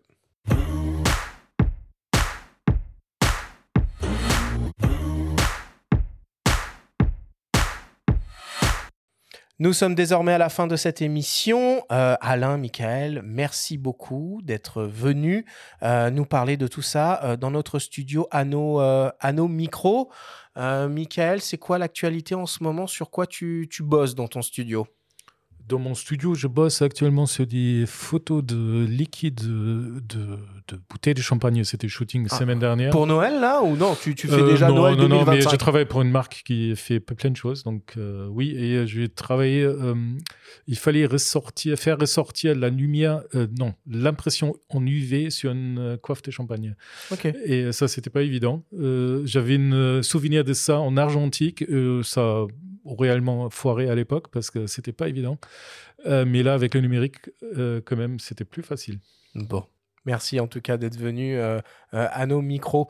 Alain, l'actualité de MMF Pro, donc bientôt 40 ans, mais à part ça. Eh bien, euh, préparer 2024. Chaque année, il y a de nouveaux challenges. Il y a les technologies qui évoluent aussi chez nous. Là, on sort du Satis, donc on est dans un autre marché qui est le, le LED haute puissance. Donc on attaque, euh, enfin on attaque, on, on visite, on rencontre des nouveaux acteurs qui changent euh, du métier de photographe. Mais voilà, tout ça, ça se mixe et autres. Donc c'est ça. C'est les challenges de l'année prochaine. Comment, sur quoi, on, sur quoi on va, vers quel produit, quelle marque, et ainsi de suite. Quoi. Ça marche. Merci d'être venu, euh, Alain, à nos, à nos micros. Et puis, je pense qu'on aura euh, l'occasion de reparler euh, lumière et éclairage avec toi dans le futur. La semaine prochaine, pour terminer en beauté la saison 7 du podcast Faut pas pousser les ISO, on vous propose deux rendez-vous. Mardi, pour commencer avec une émission spéciale SanDisk dédiée aux problématiques de sauvegarde photo et vidéo sur le terrain. On va retrouver Sébastien Marignani de la boutique Sélection Photo Vidéo et le photographe Baptiste Jaya. Et puis jeudi, pour la dernière émission de la saison, avec un très beau Au coin du feu, en présence du photographe Sacha Goldberger. Merci à tous de nous avoir écoutés, prenez soin de vous et on se retrouve mardi prochain.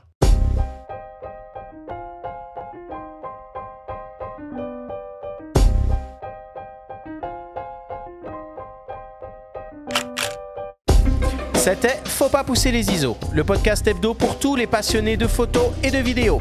Toutes les semaines, retrouvez Arthur Azoulay, Benjamin Favier et leurs invités pour parler de sujets matos, techniques et inspiration. Cet épisode vous a été présenté par MPB qui est tout simplement la plus grande plateforme en ligne au monde pour acheter, vendre et échanger du matériel photo et vidéo d'occasion. Abonnez-vous à notre chaîne et retrouvez l'intégralité de nos émissions depuis toutes les plateformes d'écoute, comme Spotify, Apple Podcasts, Google Podcasts, Deezer, Amazon Music et YouTube. Si vous aimez notre podcast, n'hésitez pas à liker, à vous abonner et à nous laisser un petit commentaire. Rendez-vous mardi prochain pour un nouvel épisode. D'ici la fête de la photo et n'oubliez pas, faut pas pousser les ISO.